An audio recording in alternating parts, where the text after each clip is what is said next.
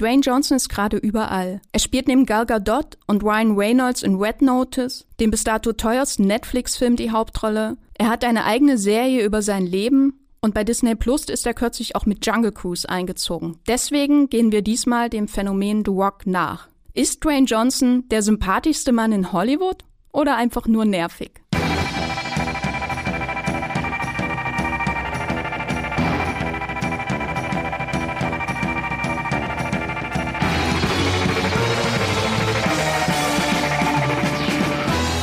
Hallo und herzlich willkommen hier bei Streamgestöber, dem Moviepilot Podcast über alles, was man so in Deutschland Land auf Land ab streamen kann, ob Filme oder Serien, ob bei Netflix in der ARD Mediathek, bei Amazon, bei Sky oder anderen Anbietern. Mein Name ist Jenny Jecke, ich bin Mitglied der Moviepilot Redaktion und ich bin hier glücklicherweise nicht allein in diesem Podcast, um einen langen Monolog über die Nervigkeit von Dwayne Johnson zu erhalten, sondern ich bin verbunden mit unserem Dwayne Johnson Experten, vielleicht äh, ungerechtfertigterweise Fan, äh, Jan Felix Wuttig. Hallo Jan Felix, wie geht's dir? Hi, hi Jenny. Ja, freut mich hier zu sein. Äh, mir geht's tatsächlich sehr gut. Und äh, als du gerade über die Nervigkeit von Dwayne Johnson geredet hast, meinst du ganz sicher seine, seine absolute Güte in jeglicher Hinsicht. ähm, ja, genau. Äh, Freue mich hier zu sein und über Dwayne Johnson zu reden. Das ist dein erster längerer Auftritt hier bei Streamgestöber, oder? Genau, ja. Also wir hatten neulich schon so ein bisschen über unterschiedliche Tipps gequatscht, die in Horrorrichtung gingen, aber das ist mein erster großer Auftritt sozusagen. Und äh, was machst du in der Moviepilot-Redaktion? Ähm, also ich bin auch Redakteur und ich äh, schreibe vor allem auch über Action-Themen. Ich glaube, da bin ich bei, bei Dwayne Johnson einfach so ein bisschen reingerutscht sozusagen. Ähm, mach aber zum Beispiel, also bin auch ähm, großer Star Wars-Fan, schreibe viel zu Sci-Fi gefühltermaßen. Ähm, aber ja, sozusagen mein, mein Brot und Butter und auch Teil meiner Leidenschaft sind auf jeden Fall Action-Themen. Und gehst du, nachdem du ja so ähm, beglückt immer jeden Morgen auf den Instagram-Kanal von Dwayne Johnson schaust, jetzt auch immer jeden Morgen um fünf ins Fitnessstudio, bevor du mit der Arbeit anfängst? Also ich habe mir gestern nochmal äh, ähm, äh, Pain and Gain angeschaut und ich muss sagen, so danach, obwohl das der zynischste Film ist, den ich je gesehen habe, selbst danach war ich so ein bisschen angesteckt und dachte mir so, okay, vielleicht mache ich jetzt mal ein paar Kniebeugen oder Liegestützen, einfach um mich quasi so dieser, dieser Selbstbeweihräucherung der drei Hauptcharaktere so ein bisschen anzugleichen. Hier sitzen also zwei Menschen mit Meinungen zu Dwayne Johnson. Ich glaube, das ist mittlerweile klar geworden. Aber bevor wir darüber sprechen, habe ich noch ein wichtigen Hinweis in eigener Sache für euch. Streamgestöber hat eine spannende Kooperation mit Magenta TV gestartet, das Streaming- und TV-Angebot der Telekom. Das heißt für euch noch viel mehr Serientipps, die wir euch wöchentlich vorstellen, und zwar in einer kleinen Extra-Rubrik in dieser Folge hier. Dafür dürfen wir das riesige Streaming-Angebot der Magenta TV Megathek durchstöbern und suchen euch Highlights, Entdeckungen und Geheimtipps raus, die ihr nicht verpassen dürft. Was diese Woche der Magenta Must-Watch ist, erfahrt ihr auch später hier in dieser Folge. Jetzt steigen wir aber erstmal tiefer ein ins Phänomen Dwayne Johnson und bedanken uns äh, schon mal herzlich bei unserem Kooperationspartner Magenta TV. Jan Felix, oder darf ich dich JF nennen? Du kannst mich gerne JF nennen. Kannst mich auch JJ nennen, aber okay. bitte nicht zu oft. Gut. Jan Felix, ähm, es gibt ja sicherlich viele Menschen, ähm, die diesen Podcast hören und nicht so tief drinnen stecken im Muskelberg Dwayne Johnson. Wie würdest du ihnen erklären, was der Unterschied ist zwischen Dwayne Johnson und The Rock?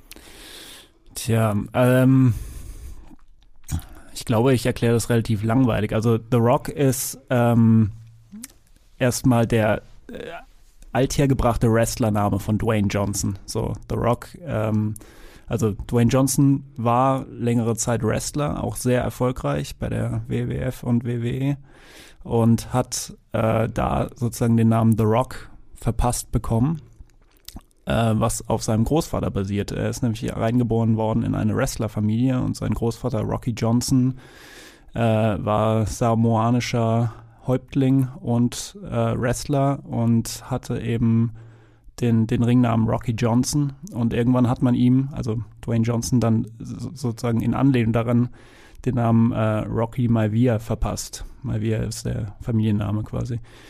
Ähm, und das hat er total gehasst, weil er natürlich nicht irgendwie so mit seinem Großvater irgendwie in Verbindung gebracht werden wollte. Aber er ist quasi bei diesem Namen irgendwo geblieben und irgendwann durfte er dann, weiß man ja immer nicht so genau, wie das in diesen Wrestling Corporations dann läuft, durfte er dann den Namen The Rock annehmen. Und so ist quasi dieser Name geblieben.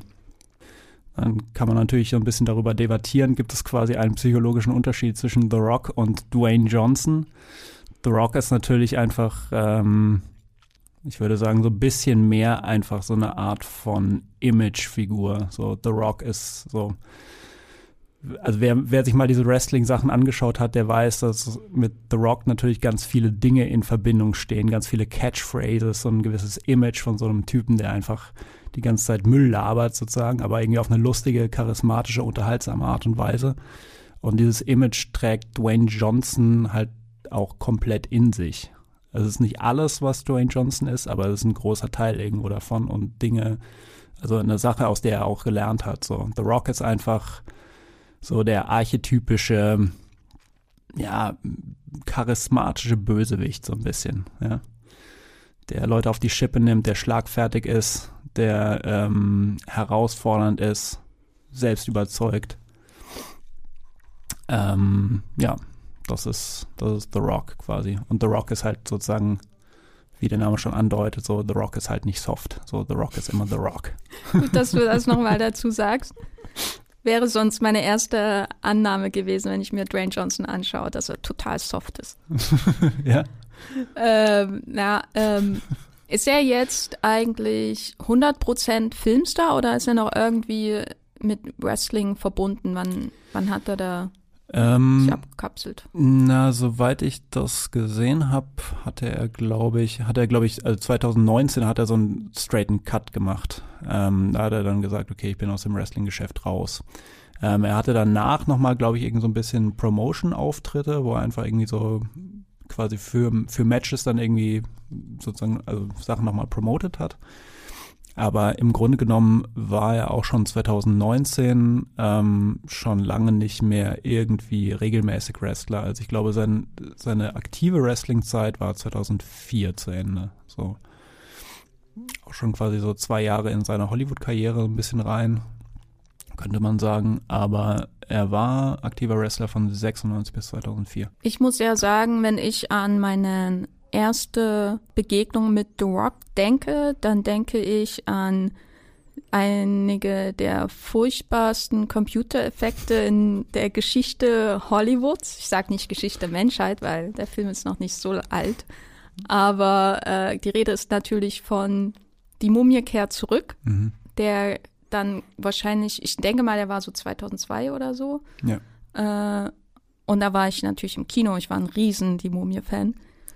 Und ich hatte nichts gegen ihn oder so, aber wie er damit als CGI-Wesen da durchging, muss ich schon sagen, dass diese CGI-Figur Figur von The Rock mir wahrscheinlich bis Southland Tales eher im Kopf blieb als sein tatsächliches Live-Action-Aussehen. Wie sieht denn deine erste Berührung mit The Rock aus?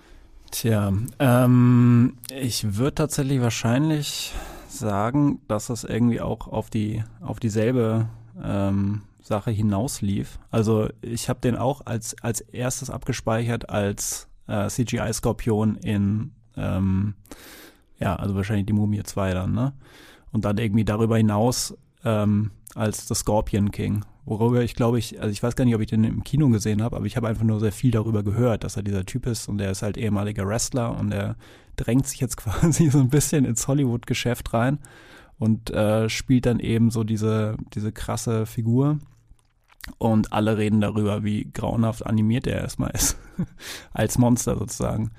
Und dann später ja quasi hat er das ja so ein bisschen, ja, ich weiß nicht, normalisiert oder äh, so ein bisschen ähm, revidiert vielleicht in seiner Rolle als Scorpion King, so, wo er dann ich weiß es nicht mehr ganz genau, aber ich glaube, sehr viel weniger computeranimiert ist, wenn überhaupt. So. Ähm, ansonsten habe ich ihn, glaube ich, viel mitbekommen über seine Fast and Furious Auftritte, so, weil das war dann irgendwie auch so der Punkt, glaube ich, an dem das Franchise sich einfach so ein bisschen gewandelt hat. Ähm, und ich glaube, ansonsten so richtig aufmerksam geworden bin ich wahrscheinlich auf ihn auch so mit ähm, Pain and Gain, ähm, was so eine sehr ungewöhnliche Rolle war, was irgendwie unter, also von mir und meinen Freunden irgendwie auch sehr besprochen wurde, sozusagen, dieser Film, so weil er halt irgendwie sehr, sehr abgefahren ist. Ja. Ähm, und dann ganz sicher aber auch so in seinen, in seinen humoristischen Rollen, so Central Intelligence, einfach großartig. So. Und äh, die Rolle, die er da spielt, ist super. Ähm, genau, aber ich glaube, das waren so meine, also vielleicht so drei Punkte, wo ich irgendwie so dachte, okay, das, wo sich so mein, mein Bild von Dwayne Johnson irgendwie verändert hat. Weil am Anfang war ich so richtig, da, da wusste ich eigentlich nichts über ihn und dachte irgendwie, okay, das ist jetzt ähm, so ein bisschen so eine Sache, da versucht das jetzt jemand irgendwie ins Hollywood-Geschäft reinzuschaffen, aber hat vielleicht außer Muskeln nicht viel anzubieten. Ähm, und das, was auch viele Leute schreiben, dass man irgendwie schon in Scorpion King so das ganze Charisma entdeckt oder sonst was, so, das war bei mir überhaupt nicht der Fall. Also das, da, das kann ich auf jeden Fall nicht unterschreiben. Aber mein, mein Bild hat sich dann einfach so ein bisschen damit gewandelt, glaube ich, dass ich so gemerkt habe, okay, dieser, dieser Typ hat irgendwo einen Plan. Und er weiß irgendwie, was er will und er weiß, was, was er sozusagen darstellen will. Ich finde es interessant und auch aussagekräftig und das ist völlig wertungsfrei, ähm, dass, dass ähm, du quasi zehn Jahre übersprungen hast, bis du zu seiner Verfestigung als du Rock, als mhm. Filmstar kommst, weil das sehe ich auf jeden Fall auch so. Wir wollen jetzt nicht zu tief in seine Prä-Franchise-Viagra-Phase eintauchen, aber äh, da ging es ihm nicht so leicht, sagen wir so. Mhm. Ne? Du hast ja schon gesagt, es ist halt der Wrestler, damals aus Sicht von vielen und auch, Sicht, auch aus Sicht von mir gewesen, der jetzt versucht halt ins Filmbiss einzusteigen. Damit ist er ja auch nicht der erste. Zeitnah oder wenige Jahre später hat es ja auch schon John Cena versucht. Mhm. Schon, und der hat ja noch viel länger gebraucht gefühlt, bis ja. er es jetzt so wirklich geschafft hat. Und alle stehen natürlich auch irgendwie im Schatten so von ähm, Bodybuilder und Governor, Governator Arnold Schwarzenegger und dem Muskelhelden der 80er, Sly Stallone und äh, Chuck Norris und so weiter. Und er hat sich, er hat da so ein bisschen rummeandert. Er hatte so ein paar Action-Filme, die zum Teil auch gut ankamen. Zum Beispiel Walking Tall habe ich auch recht positiv in Erinnerung. Mhm. Und dann gibt's aber auch sowas wie das Sequel äh, Be Cool. Oh mein Gott. ich glaube, mehr müssen wir darüber nicht sagen. Die Spieleverfilmung Doom ist, glaube ich, auch aus ja. der eher negativen Gründen in die, in die Filmgeschichte eingegangen. Und dann eben sowas wie, was ihn schon wieder interessant gemacht hat, wie Southland Tales. Mhm von Richard Kelly, der ja auch Donnie Darko zum Beispiel gemacht hat, aber der eben, als er in Cannes Premiere gefeiert hat, ähm, sehr schlecht ankam und auch finanziell schlecht abgeschnitten hat. Und danach hatte ich auf jeden Fall das Gefühl, dass Dwayne Johnson nie wieder sowas versucht. Der hat dann immer einen Pain, Pain and Gain gemacht, der, mhm. den du ja schon erwähnt hast, der sehr düster ist im Vergleich zu seinen Filmen in den letzten Jahren. Ähm, aber trotzdem eins der wenigen Experimente, Mhm. Ähm, wir können ja da dann vielleicht nochmal drauf eingehen. Und dann kam, naja, dann kam Get Smart, ähm, der auch, wo, glaube ich, seine Rolle ganz gut ankam. Und dann gab es auch sowas wie sein Cameo, zum Beispiel in The Other Guys mhm. am Anfang, ja. Ähm, der ja schon so ein bisschen meta-mäßig ja. war. Ja, ja. Weil so, ich habe den Film nur einmal gesehen, aber das war, der Gag war doch im Grunde, dass du denkst, er und ich glaube Sam Jackson mhm hm. Die sind die Helden, diese gloriosen Actionhelden und dann fallen sie ja nicht einfach ein Haus runter. Ja, genau. Also es ist quasi einfach eine, ähm, ich habe es auch nicht mehr so komplett im Kopf, aber das ist quasi eine, eine Actionsequenz, ja, und sie verfolgen zwei Leute oder äh, also mehrere Leute und ähm, am Ende stehen sie oben auf einem Hochhaus. Und ich glaube, die Leute, die sie verfolgen, haben irgendwie so eine Zipline, also irgendwie können sich irgendwie abseilen. Und sie stehen aber oben und die, die Zipline ist, ist irgendwie kaputt und sie, sie können nicht weiter runter. Und dann sagen sie sich quasi, okay, was meinst du, Partner? So, ich würde sagen, wir springen jetzt hier vom Haus. Ja, und äh, also auf Englisch heißt es dann so, aim for the bushes, aim for the bushes. Und dann springen sie unterlegt mit Rockmusik und in Zeitlupe von diesem Haus, das halt, ich weiß nicht, 20, 30 Stockwerke hoch ist und klatschen natürlich irgendwie auf den Beton und sind tot.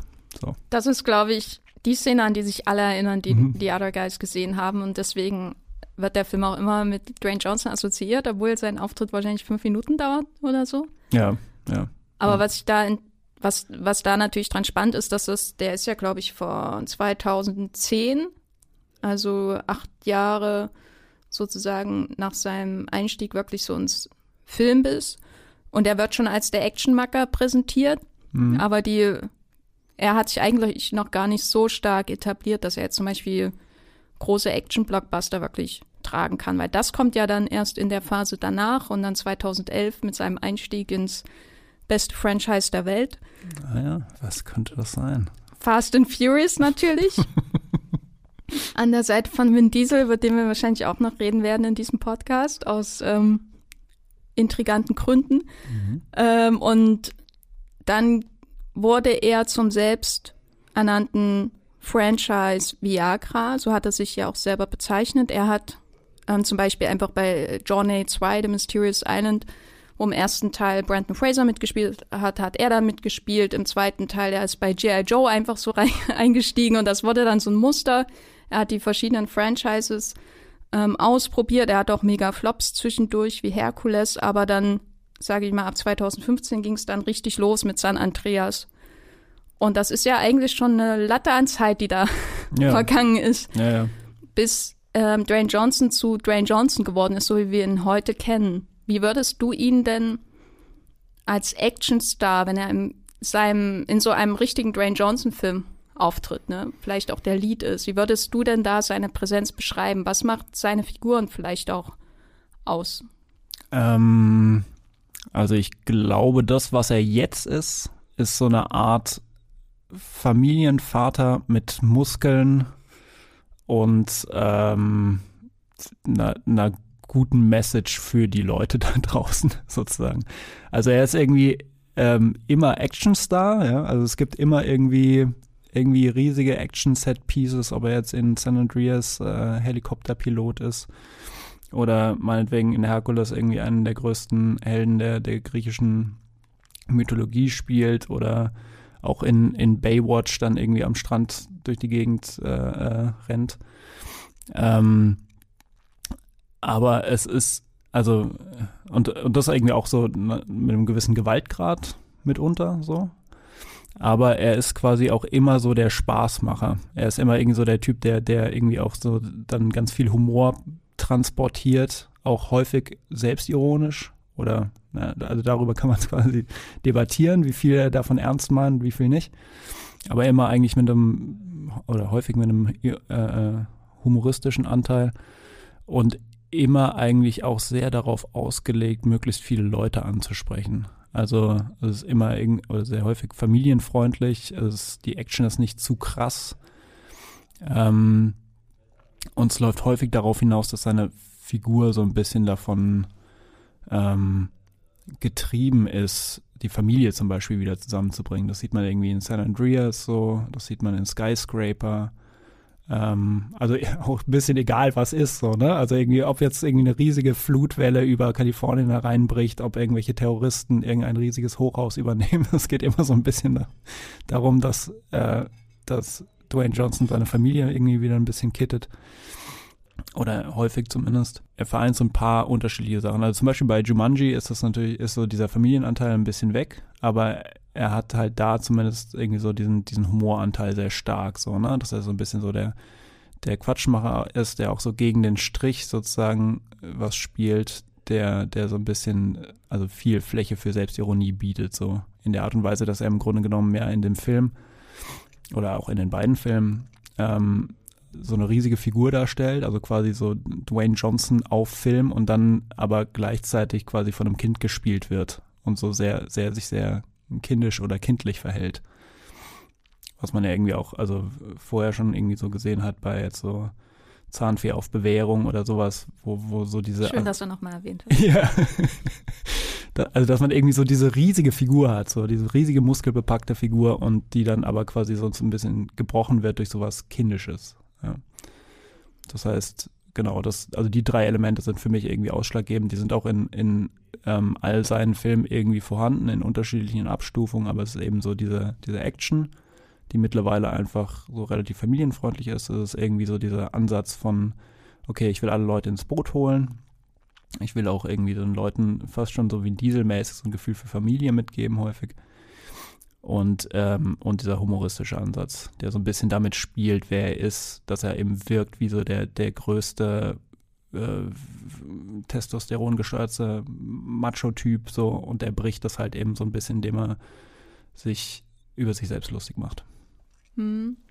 Ich finde es gut, dass du Jumanji erwähnst, äh, weil ich glaube, der ist ein, also wir reden ja hier vom Remake, Sequel, was auch immer das mhm. ist, von dem Originalfilm aus den 90ern und auch einen zweiten Teil natürlich.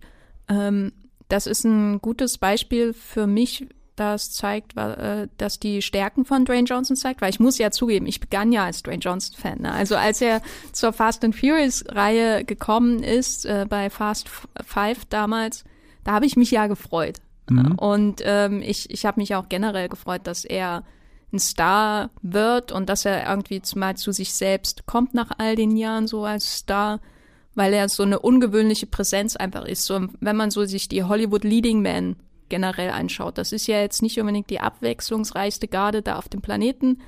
Und brauchen wir jetzt noch ähm, die hundertsten Version von Brad Pitt und George Clooney. Und was mir, was mir am meisten oder was mir am meisten Freude an seinem Aufstieg bereitet hat, ist, dass überhaupt wieder ein Star da ist, der Filme tragen kann, vielleicht, ne? Mhm. Ähm, weil äh, die letzten 20 Jahre ja eher oder 30 Jahre eigentlich schon ja eher davon geprägt waren, dass die Stars immer mehr an Bedeutung verloren haben, so und es immer mehr um Franchises ging. Und ähm, ja, ich habe seinen Aufstieg begrüßt, aber halt gerade so ab 2015 dann auch oft das Gefühl gehabt, dass er allein vielleicht nicht genug mitbringt, um Filme zu tragen, so weil die Pers Persona, die du beschrieben hast, so die Figuren, die ihn anziehen und die er spielt, ja eigentlich ziemlich langweilige Typen sind. So. Und wenn er aber mit Kevin Hart zusammen auftritt, wie in Central Intelligence und wie in den Jumanji-Filmen, oder wie jetzt zum Beispiel in ähm, Jungle Cruise an der Seite von Emily Blunt, da habe ich immer das Gefühl, da kommt Leben rein. Er hat einen Sparring-Partner, er hat jemanden, dem er nicht so dumm kommen kann, der immer antwortet darauf. Mhm. Äh, und an jemanden, an dem man, an dem er auf ganz homogene, natürliche Art seinen, ähm, seinen steinerne Präsenz irgendwie so abreiben kann, ne? damit abschleifen kann, vielleicht auch damit dann immer mehr so ein Mensch davor hervorkommt. Weil das ist ja immer so der Kampf von diesen Mucki-Leuten, dass sie ähm, irgendwie auch menschlich wirken müssen. Mhm. So, nicht in allen Filmen. Äh, Chuck Norris hat auf mich noch nie menschlich gewirkt, aber ähm, oft versuchen sie das ja zumindest. Und ähm, das ist für mich eher so ein Zeichen, dass er allein langweilt. Wie siehst du das denn?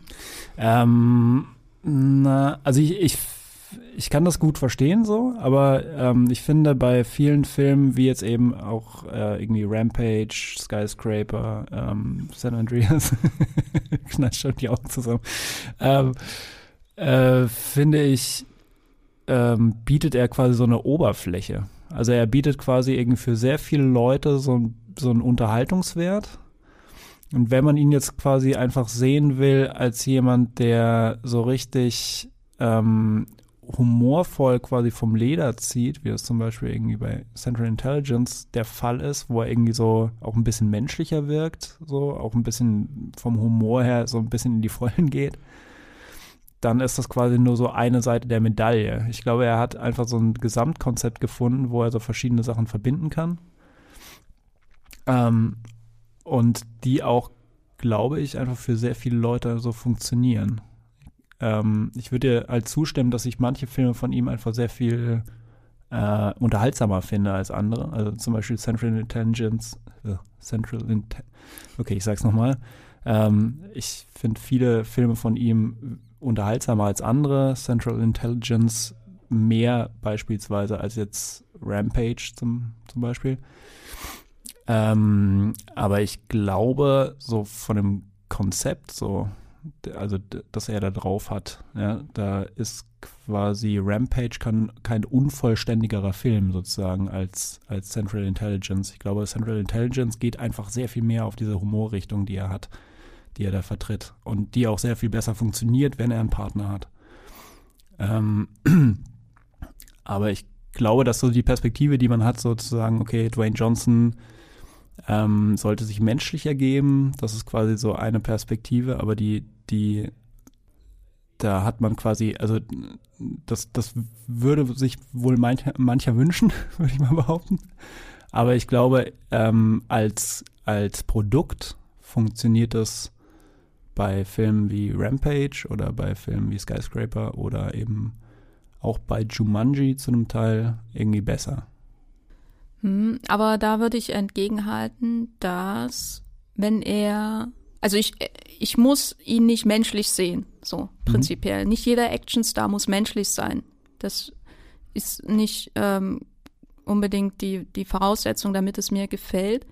Aber was bei ihm, bei den, sage ich mal, unmenschlichen, den äh, vielleicht doch einfach den Film, die ausschließlich auf den groben Schemen seiner Star-Persona im Grunde aufbauen. Und du hast nicht mehr, viel mehr als das. Mhm. Ähm, was mir da fehlt, ist, dass die erstens gut sind und dass die zweitens so ein Edge haben, dass das irgendwie begründet. Also ich denke da an sowas wie ähm, naheliegender Vergleich, äh, Conan zum Beispiel mit, nicht mit Jason Momoa, sondern mit Arnold Schwarzenegger. Mhm. Das ist ein Film, der spielt da ja auch eine absolute Kunstfigur. Und äh, Menschlichkeit ist da jetzt auch nicht das oberste Gebot. Aber so wie das da von John Milius umgesetzt wird, ist das alles so übertrieben, dass es groß genug ist, durch die veränderten Maße der Realität, die mhm. da in diesem Film existieren, dass ähm, Arnold da reinpasst, genau wie alle anderen Figuren. Wenn ich mir aber Skyscraper zum Beispiel anschaue, dann habe ich einen Film, der nominell auch übertrieben sein könnte, weil er hat eben noch ein größeres Hochhaus als alle anderen. Er hat The Rock versus brennendes Hochhaus und Terroristen oder was das war. Aber da werden so viele Versuche unternommen, ihn auf den Boden zurückzuholen, gerade durch die Beziehung zu seiner Ehefrau, äh, die von Nev Campbell gespielt wird. Also da wird immer versucht, das Künstliche an ihm, das auch was Schönes ist, so für Stars heutzutage, wieder zurückzuschrauben. Das muss dann immer wieder das, das Familienoberhaupt sein. Es muss immer ähm, wieder der Typ sein, mit dem du dich identifizieren kannst. Weißt du, der das Hochhaus erklimmt. Äh, aber gleichzeitig wird nicht genug getan, um ihn wirklich auf die Ebene von John McClane und seinen Splittern im den blutverschmierten Füßen zu bringen oder den Zynismus äh, von äh, John McClane aus Stopp langsam mhm. zum Beispiel einzubringen. Also das fehlt ja dann alles. Das heißt, ich versuche immer so einen Spagat und Skyscraper ist einer seiner akzeptableren Dwayne Johnson-Filme in Anführungszeichen. Ähm, die versuchen immer so einen Spagat, der für mich häufig nicht aufgeht, wo was sicherlich auch daran liegt, dass er wie gesagt äh, alleine dann dasteht, um diesen Film zu tragen oder den Skyscraper selbst und ähm, nur noch Kunstfigur ist, aber sie sich nicht komplett darauf einlassen wollen, dass er eine Kunstfigur ist. Mhm. Also ich glaube, ähm, sie holen sich da irgendwie aus verschiedenen Bereichen so ein bisschen immer was ab. Also sie gehen bei, bei keinem von diesen Bereichen irgendwie in die Vollen. Also nicht irgendwie so als Actionfigur, nicht als Familienvater, nicht als äh, Träger von Humor, sondern es ist immer so ein bisschen was. Und das funktioniert, glaube ich, irgendwie so als Gesamtpaket gut. Ähm, weil wenn sie irgendwie zum Beispiel, also wenn sie jetzt so einen Zynismus reinbringen würden oder irgendwie so äh, einen, einen blutigen Lauf durch die, durch die Luftschächte oder sonst was so, ne? Dann würden sie auf anderen Seiten irgendwie ein bisschen was verlieren. So. Also es stimmt, so seine Figuren sind nicht sonderlich spannend. Also die passen, finde ich, perfekt in dieses Konzept dieser Filme. So, also so einfach Langeweile ist das Konzept. das Konzept ist, ist das perfekte Produkt, würde ich sagen. Das ist ein Spektakel. So. Es ist es ist eben nicht so basierend, also Conan wird getragen so von Arnold Schwarzenegger. Also ganz klar. Ich weiß schon, ich habe diesen Film auch irgendwie schon tausendmal gesehen, aber ich weiß nicht mehr, um was es geht. Arnold Schwarzenegger ist da und das reicht mir auch so. Und er, diese Figur funktioniert für mich so. Ich weiß, was sie tut. Ich weiß, was für Sprüche sie bringt, so, ja. Ähm, und bei Dwayne Johnson ist das anders, auf jeden Fall. Aber bei Dwayne Johnson steht er auch ähm, bei manchen Sachen nicht, nicht so im Vordergrund. Also ich finde bei genau diesen Filmen, diesen, äh, wo du jetzt meinst quasi, okay, die, die sind irgendwie langweilig, so, da, da spielen quasi das Spektakel des Films steht einfach im Vordergrund sozusagen, dass man, dass man verkaufen kann äh, um es jetzt mal ein bisschen negativ auszudrücken. Und er halt gar nicht so sehr. Er ist quasi einfach eine freie Fläche, die man überzeichnen kann. So. Er ist, er bietet quasi von jeder Sache so ein bisschen was. Ja? Er vereint irgendwie so eine Familie, er ist aber gleichzeitig halt auch so der große, starke Actionheld, der sich dann gegen Terroristen wehrt. Ähm, er ist aber, keine Ahnung, dann auch so ein bisschen äh, vielleicht so ein bisschen gegen den Strich gebürstet. Ich glaube, in Skyscraper ist er irgendwie Sicherheitsbeauftragter und kennt sich dann wahnsinnig gut irgendwie mit Technik aus und bla bla bla. Hat nur noch gefehlt, dass er eine Brille trägt. ja, man kann ja immer auf Skyscraper 2 hoffen. also ich glaube, ähm, und das sage ich wirklich auch als Dwayne Johnson-Fan, das ist einfach ein Produkt so. Also ich glaube, du hoffst da quasi auf so eine charakterliche Tiefe oder vielleicht nicht eine charakterliche Tiefe, aber sozusagen ähm, einen stimmigen Charakter, der dir quasi sagt, okay, das äh, mit dem kann ich entweder mitfühlen oder ihn als Kunstfigur sehen. Ähm, aber ich glaube, der, der, also diese Filme sind so gar nicht konzipiert. Ja, da würde ich dir auf jeden Fall zustimmen, was das, was die Konzipierung als Produkt angeht, weil so fühlen sie sich ja auch an, oft. Ähm, ich glaube, deswegen wählt er auch oft Regisseure, die die man im besten Sinne vielleicht noch als Handwerker bezeichnen mhm. würde. So hätte man sie wahrscheinlich früher bezeichnet, wenn man jetzt unterscheidet Handwerker und Autorenfilme oder sowas in der Art. Wobei ihr Handwerk nicht besonders gut ist. Äh, und da könnte man vielleicht auch mal ganz kurz auf Red Notice eingehen, weil der ist für mich schon ein sehr gutes Beispiel dafür. Ja. Äh, er hat Sparring-Partner in diesem neuen Netflix-Film, nämlich Gal Gadot und Ryan Reynolds was ja nicht üblich für ihn ist, außer in den Jumanji-Filmen, dass er so große Stars äh, in dieser Zahl an seiner Seite hat. Aber der Film ist von Warson Marshall Ferber, dem großen Dwayne Johnson-Auteur, der, glaube ich, auch Skyscraper gemacht hat, oder? Bin mir gerade nicht ganz sicher. Aber ist auf jeden Fall so ein Regisseur, der schon mit äh, Johnson gearbeitet hat. Man könnte ihn fast schon als einen seiner Hausregisseure bezeichnet. Er hat da so ein paar. Und wenn ich mir Red Notice anschaue, dann ist das in jede, also ich höre, wie die Anzugträger und er wahrscheinlich auch und alle beteiligten Produzenten diesen Film konzipiert haben. Mhm. So mit dem mhm. äh, Ziel, wie viele Views können wir damit erreichen bei Netflix? Wie viel, wie können, was lockt daran die, Ab, Ab, die Leute an, die gerade ihr Netflix-Abo pausiert haben, das wieder zu erneuern? Und welche Altersgruppen speziell und wie ist der Anteil von Männern und Frauen? Mhm. So in der Art. Das ist alles in jeder Sekunde dieses Films spürbar, der durchaus Spaß macht. Ich fand ihn jetzt nicht furchtbar oder so, da gibt es wesentlich schlimmere Dwayne Johnson-Filme. Wie Baywatch zum Beispiel. Äh, aber es ist so ein Film, wo keine originelle Idee drinne steckt, was nicht schlimm ist. Ich bin auch nicht äh, zwanghaft auf äh, Originalität angewiesen, aber in dem in jeder Phase zu spüren ist, dass er nur, wie du ja auch schon gesagt hast, ein Produkt ist und das ist für mich schon ein Problem, weil Hollywood ist immer Geld machen, Hollywood will immer Produkte rausbringen, die wir konsumieren und dafür Geld ausgeben und Netflix ist halt Teil von Hollywood mhm. mittlerweile. Ähm, aber früher kamen, früher in den guten alten Tagen, aber auch in anderen, äh, bei anderen Stars, zum Beispiel Keanu Reeves, mhm. der ja auch ein großer Actionstar immer noch ist, da kommen auch Filme raus, die irgendwie diesen Produktstatus vergessen lassen, weil sie geil sind. Ja. Und das ist jetzt was, was ich nicht von Red Notice bezeichnen, äh, äh, ähm, sagen würde, so wie, also Dwayne Johnson hat für mich einen Film bisher gemacht, so als Dwayne Johnson-Film, der auch nur am entferntesten so als Film irgendwie so prall ist und äh, vielleicht auch begeistert, wie John Wick zum Beispiel. Und ich, ich sag nicht mal Matrix, weil davon ist er weit entfernt. Mhm. Und das ist halt Jungle Cruise. So, das ist für mich ein Film, da ist ein Regisseur drin, der ist auch keine Autorenfilmer, aber der hat halt Schmackes bei der Inszenierung. Ja, äh, der ja. hat die Fähigkeiten, so äh, einen unterhaltsamen Abenteuerfilm zu machen. Äh, und das ist halt traurig, wenn man schaut, dass er schon seit 20 Jahren in Hollywood rumhängt. Ja, also ähm, wie soll ich sagen? Also ich habe Red Notice tatsächlich mehr genossen, als ich gedacht hätte. Ähm, und es stimmt einfach, dass seine Filme Produkte sind, dass die auch verkauft werden, so, ne? Und dass es irgendwie vielleicht auch anders ist als bei Keanu Reeves, wobei ich sagen würde, zum Beispiel da so, also dass, dass John Wick irgendwie so mehr Spaß macht, das hat auch, finde ich, sehr viel zum Beispiel mit Keanu Reeves öffentlicher Figur so zu tun.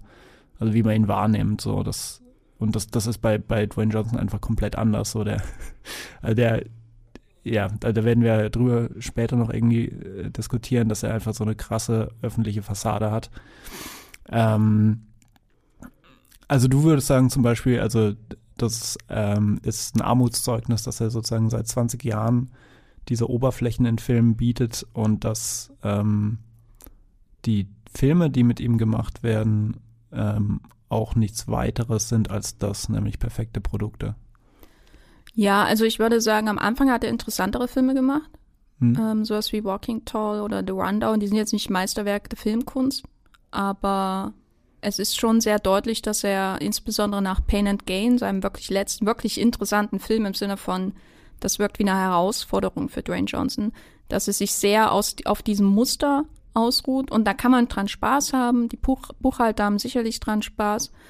Aber für mich sind das Filme, die schaue ich einmal ähm, und dann werfe ich sie gedanklich weg. Mhm. Mhm. Und das, da ich auch ein riesen Action-Fan bin, ist das für mich sehr schade, weil sie oft auch actionmäßig äh, sehr an der Oberfläche arbeiten und wenig wirklich bieten, was ähm, dich wirklich beeindruckt. So. Mhm.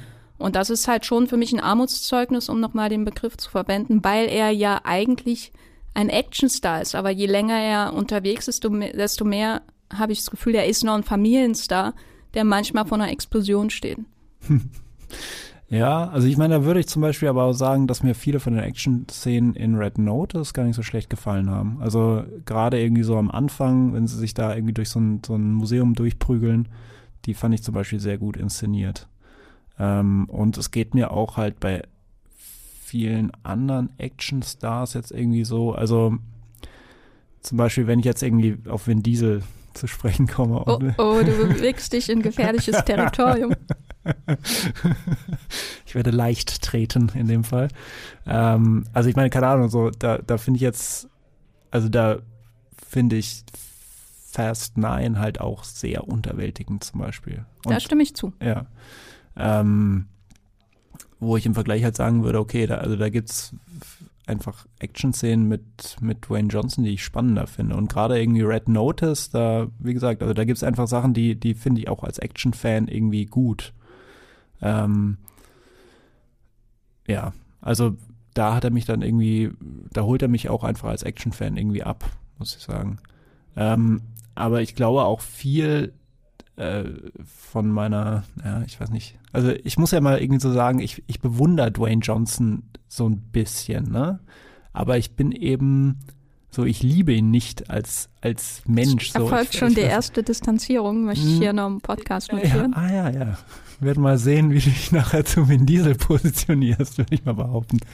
Ähm, ich finde ihn faszinierend, so als Figur. Und ich finde, also ich habe irgendwie Respekt davor, dass seine Filme solche, solche Produkte sind tatsächlich, dass sie so viel vereinen oder zumindest versuchen, das so zu schaffen. Und man kann das so sehen, dass man irgendwie sagt, okay, das sind irgendwie Wegwerfwaren, so, ja, also die werden irgendwie dann produziert, die sind irgendwie schön verpackt und hier Familie und da Humor und da ein bisschen Action, so. Aber ich finde, sie funktionieren als Film. Also ich finde, sie holen sehr viele Zuschauer irgendwie ab. Nur weil ich quasi dann sage, so, ja, okay, aber dann will ich ihn lieber wieder so haben wie in Pain and Gain, wo er quasi so richtig, also so ein richtig wie gesagt, das ist ein unglaublicher zynischer Film und das ist, äh, er ist als Figur da einfach schrecklich, so wie alle Figuren in diesem Film schrecklich sind. Mit Ausnahme von Ed Harris vielleicht. Aber ähm, also da habe ich so das Gefühl, darum, darum geht es gar nicht so sehr bei diesem Film. Also da, ähm, da will ich irgendwas von, von dieser Figur, von Dwayne Johnson haben, ähm, was er also worum es in seiner Karriere oder auch in seinen Filmen gar nicht so sehr, gar nicht so sehr geht. Ja, ja äh, da frage ich mich aber, wie zukunftsträchtig ist das. Vielleicht ist das auch äh, besonders clever, weil wenn er jetzt schon so familienorientiert auch Filme macht, dann braucht er vielleicht irgendwann, wenn dann die grauen Haare sprießen, falls wir sie jemals wirklich sehen werden, auch die Explosionen nicht mehr. So, mhm. weil das die große Herausforderung dieser Muskelhelden ist ja, wie schaffen sie es ins Alter ihre Karriere rüber zu hieven. Mhm. So, und das mhm. ist äh, für Schwarzenegger ein großes Problem gewesen und für Stallone und ähm, für viele andere auch. Und es wird auch für ihn eine Herausforderung sein, sofern er dann nicht schon US-Präsident ist, was er ja offenbar auch anstrebt. Ähm, kannst du dir Dwayne Johnson äh, als älteren Herrn und Filmstar vorstellen, wie er immer noch dasselbe macht wie jetzt? Oder erhoffst du dir da auch ähm, vielleicht den einen oder anderen, um den großen Ben Affleck-Film zu zitieren, Spurwechsel? Also ich kann ihn mir tatsächlich gut vorstellen. So, ähm, ich glaube, er wird seine Rollen einfach angleichen müssen. Also er kann einfach so dieses, dann irgendwann dieses, dieses, ähm, naja, jugendlich kann man es irgendwie nicht nennen, aber so dieses sehr virile, dieses Action-Star-mäßige, das kann er dann irgendwann nicht mehr porträtieren. Er wird irgendwie eine, eine ähm, Plattform finden müssen, wo er das besser unterbringen kann. Aber er kann vieles von dem, wie er ist, so, auch so dieses selbstironische, ähm, weiterverwenden, so dieses humoristische und gerade irgendwie so der Familienaspekt wird meinem Gefühl nach mit dem, Alter, äh, mit dem Alter eher größer. Also es ist eher so ein, dann, dann, äh, also ich weiß nicht, mit 70, aber äh, ich kann ihn mir sehr gut vorstellen, quasi als so eine Art Familienoberhaupt. Ähm, das Dinge dann irgendwie äh, unter der unter der Fuchtel hat sozusagen. Ne? Ähm, wie das mit der Action ablaufen wird, so das kann ich nicht so richtig sagen. Also ich kann mir nicht vorstellen, dass er so ein Stallone-Ding draus macht und dann irgendwie so so im Alter nochmal so so richtig da, da draufhaut. Ich glaube, er hat irgendwie ein sehr feines Gespür dafür, wie er auf Leute wirkt. So, das hat ihn, glaube ich, immer angetrieben. Und ich glaube, wenn er merkt, so, das klappt nicht so richtig mehr mit meiner Außenwirkung, weil ich einfach mittlerweile zu alt bin, um so den, den, den äh, unkaputtbaren Familienvater zu spielen, dann wird er sich da irgendwas anderes suchen müssen. Aber was das sein wird, so das weiß ich auch nicht so ganz genau. Ich bin da auf jeden Fall auch gespannt, weil was ich natürlich zugeben muss, ich finde ihn auch faszinierend als Star. Und manche dieser Actionhelden versuchen sich ja dann in schauspielerisch anspruchsvolleren Rollen. So war es ja auch eine Zeit lang bei Bruce Willis, bis er sein Geschäftsmodell verändert hat, mhm. um mhm. nur noch ein Minuten Auftritte für eine Million zu drehen, einen furchtbaren Film, den niemand anschaut. Gott hab ihn selig. Ja. Äh, und andere wie Stallone, die scheitern darin. Also er hat ja im Grunde sowas wie Copland und Get Carter, das Remake, und hat sich dann wieder zurück ähm, gelehnt in die Action Papa, Opa, mhm. Großvater, Urgroßvater-Rolle, die er mittlerweile hat ähm, und auch sehr gut meistert, finde ich. Also ich finde es krass, wie er die Creed-Reihe mit wiederbelebt hat äh, als neue Version von Rocky. Mhm und bin gespannt, wie das jetzt mit den, dem Expendables 7 oder was äh, weitergeht, wo er dann ja ähm, glücklicherweise Jason Statham den Stab übergibt als Führer ähm, dieses, dieser Reihe. Ähm, und dementsprechend bin ich auch auf jeden Fall auf deiner Seite, wenn du sagst, dass er dieses Gespür hat. Mhm. Ich kann mir ihn auch nicht in der Stallone-Version vorstellen, der dann ja. irgendwie ähm, mit so einer so eine Ü70-Rentner äh, oder Ü70 ähm, Actionrecken-Gruppe aufzieht oder so. Vor allem, weil das jetzt auch nicht sein Image eigentlich so ist. Ich könnte mir aber vorstellen, dass er dann noch mehr Zahnfeen dreht oder so für Disney Plus. Ja, ja, genau. Also ich, äh, ich könnte mir vorstellen, dass er einfach eher mehr in die Familien- oder Humorrichtung geht, so, weil das ist das quasi, was überbleibt, wenn irgendwie so die körperliche Kraft quasi nicht mehr so repräsentabel ist, so, dann, dass er dann mehr damit macht. Ich könnte mir aber tatsächlich auch so ein bisschen vorstellen, dass er irgendwann von diesem Hochglanz, High-Concept-Ding runterkommt und tatsächlich wieder mehr so in, in Richtung dessen geht, was, also was du jetzt irgendwie auch so als spannende Rollen ähm, ähm, ähm, ähm genannt hast. So, ne? Also weil irgendwie ist es schon ein bisschen auffällig, dass er das immer wieder hatte, dass es immer wieder so Spitzen gibt, dass er selbst irgendwie nach Southland Tales, was ja so, so sein Versuch war, so ein bisschen da in Richtung so verqueres, verrücktes Indie-Ding zu gehen, sozusagen. Ähm, dann auch nochmal irgendwie Pain and Gain gemacht hat. Da kann man natürlich irgendwie dann auch argumentieren, ja, vielleicht hat ihn einfach der Bodybuilding-Aspekt angesprochen oder so, aber er wusste schon, welche Rolle er da spielt. Und er wusste auch, dass, dass es, ähm, wie, wie sehr das quasi, also diese Rolle als Bodybuilder da quasi durch so ein Sieb durchgepresst wird, bis davon nichts mehr übrig bleibt als quasi Hirnlosigkeit und Testosteron. Und ich finde, also ich meine, das ist zu wenig, um zu sagen, da etabliert sich ein Muster, aber ich finde es irgendwie schon ein bisschen auffällig, dass er das dann immer wieder mal so ein bisschen hat. Immer wieder alle sechs Jahre. Ja, schon. Aber wer weiß, vielleicht bleibt er uns ja erhalten für die nächsten 30 Jahre. Dann kriegen wir mindestens noch vier bis fünf interessante, oder kriegst du mindestens vier bis fünf interessante Filme. Was für ein John Glück, Johnson dass sich da ja. ankündigt. Äh, nun haben wir darüber gesprochen, warum Dwayne Johnson ein faszinierender Filmstar ist, ähm, mit positiven und negativen Aspekten. Aber die Frage dieses Podcasts ist natürlich, warum nervt er mich mhm. speziell? Und das hat gar nicht so sehr mit seinem Filmauftritt zu tun. Aber bevor wir dazu kommen, ähm, habe ich noch einen Serientipp für euch, nämlich von Max und Esther, den ihr bei Magenta TV findet. Hallo, da sind wir wieder mit einer neuen Ausgabe unserer Rubrik Magenta TV Must Watch. Heute mit Esther und Max, das bin ich. Und Esther, hallo Esther. Das bin ich, ja. yeah. Wir haben wieder die Megathek von Magenta TV durchstöbert und Esther hat heute ein paar spannende Serienfundstücke mitgebracht. Besser gesagt drei romantische Serienperlen. Denn jetzt ist es draußen wieder schnell dunkel, nass, ungemütlich, kalt und es gibt doch nichts Schöneres, als sich drin irgendwie auf dem Sofa einzukuscheln mit einer großen Portion Romantik, die das Herz erwärmen lassen. Und ich bin großer Fan von historischen Romanzen, allerdings in Serienform wie Outlander oder Bridgerton. Und da ist jetzt überall Pause. Also ich brauche neuen Stoff, Esther. Und du hast äh, drei Tipps rausgesucht, die ich noch nicht kenne. What?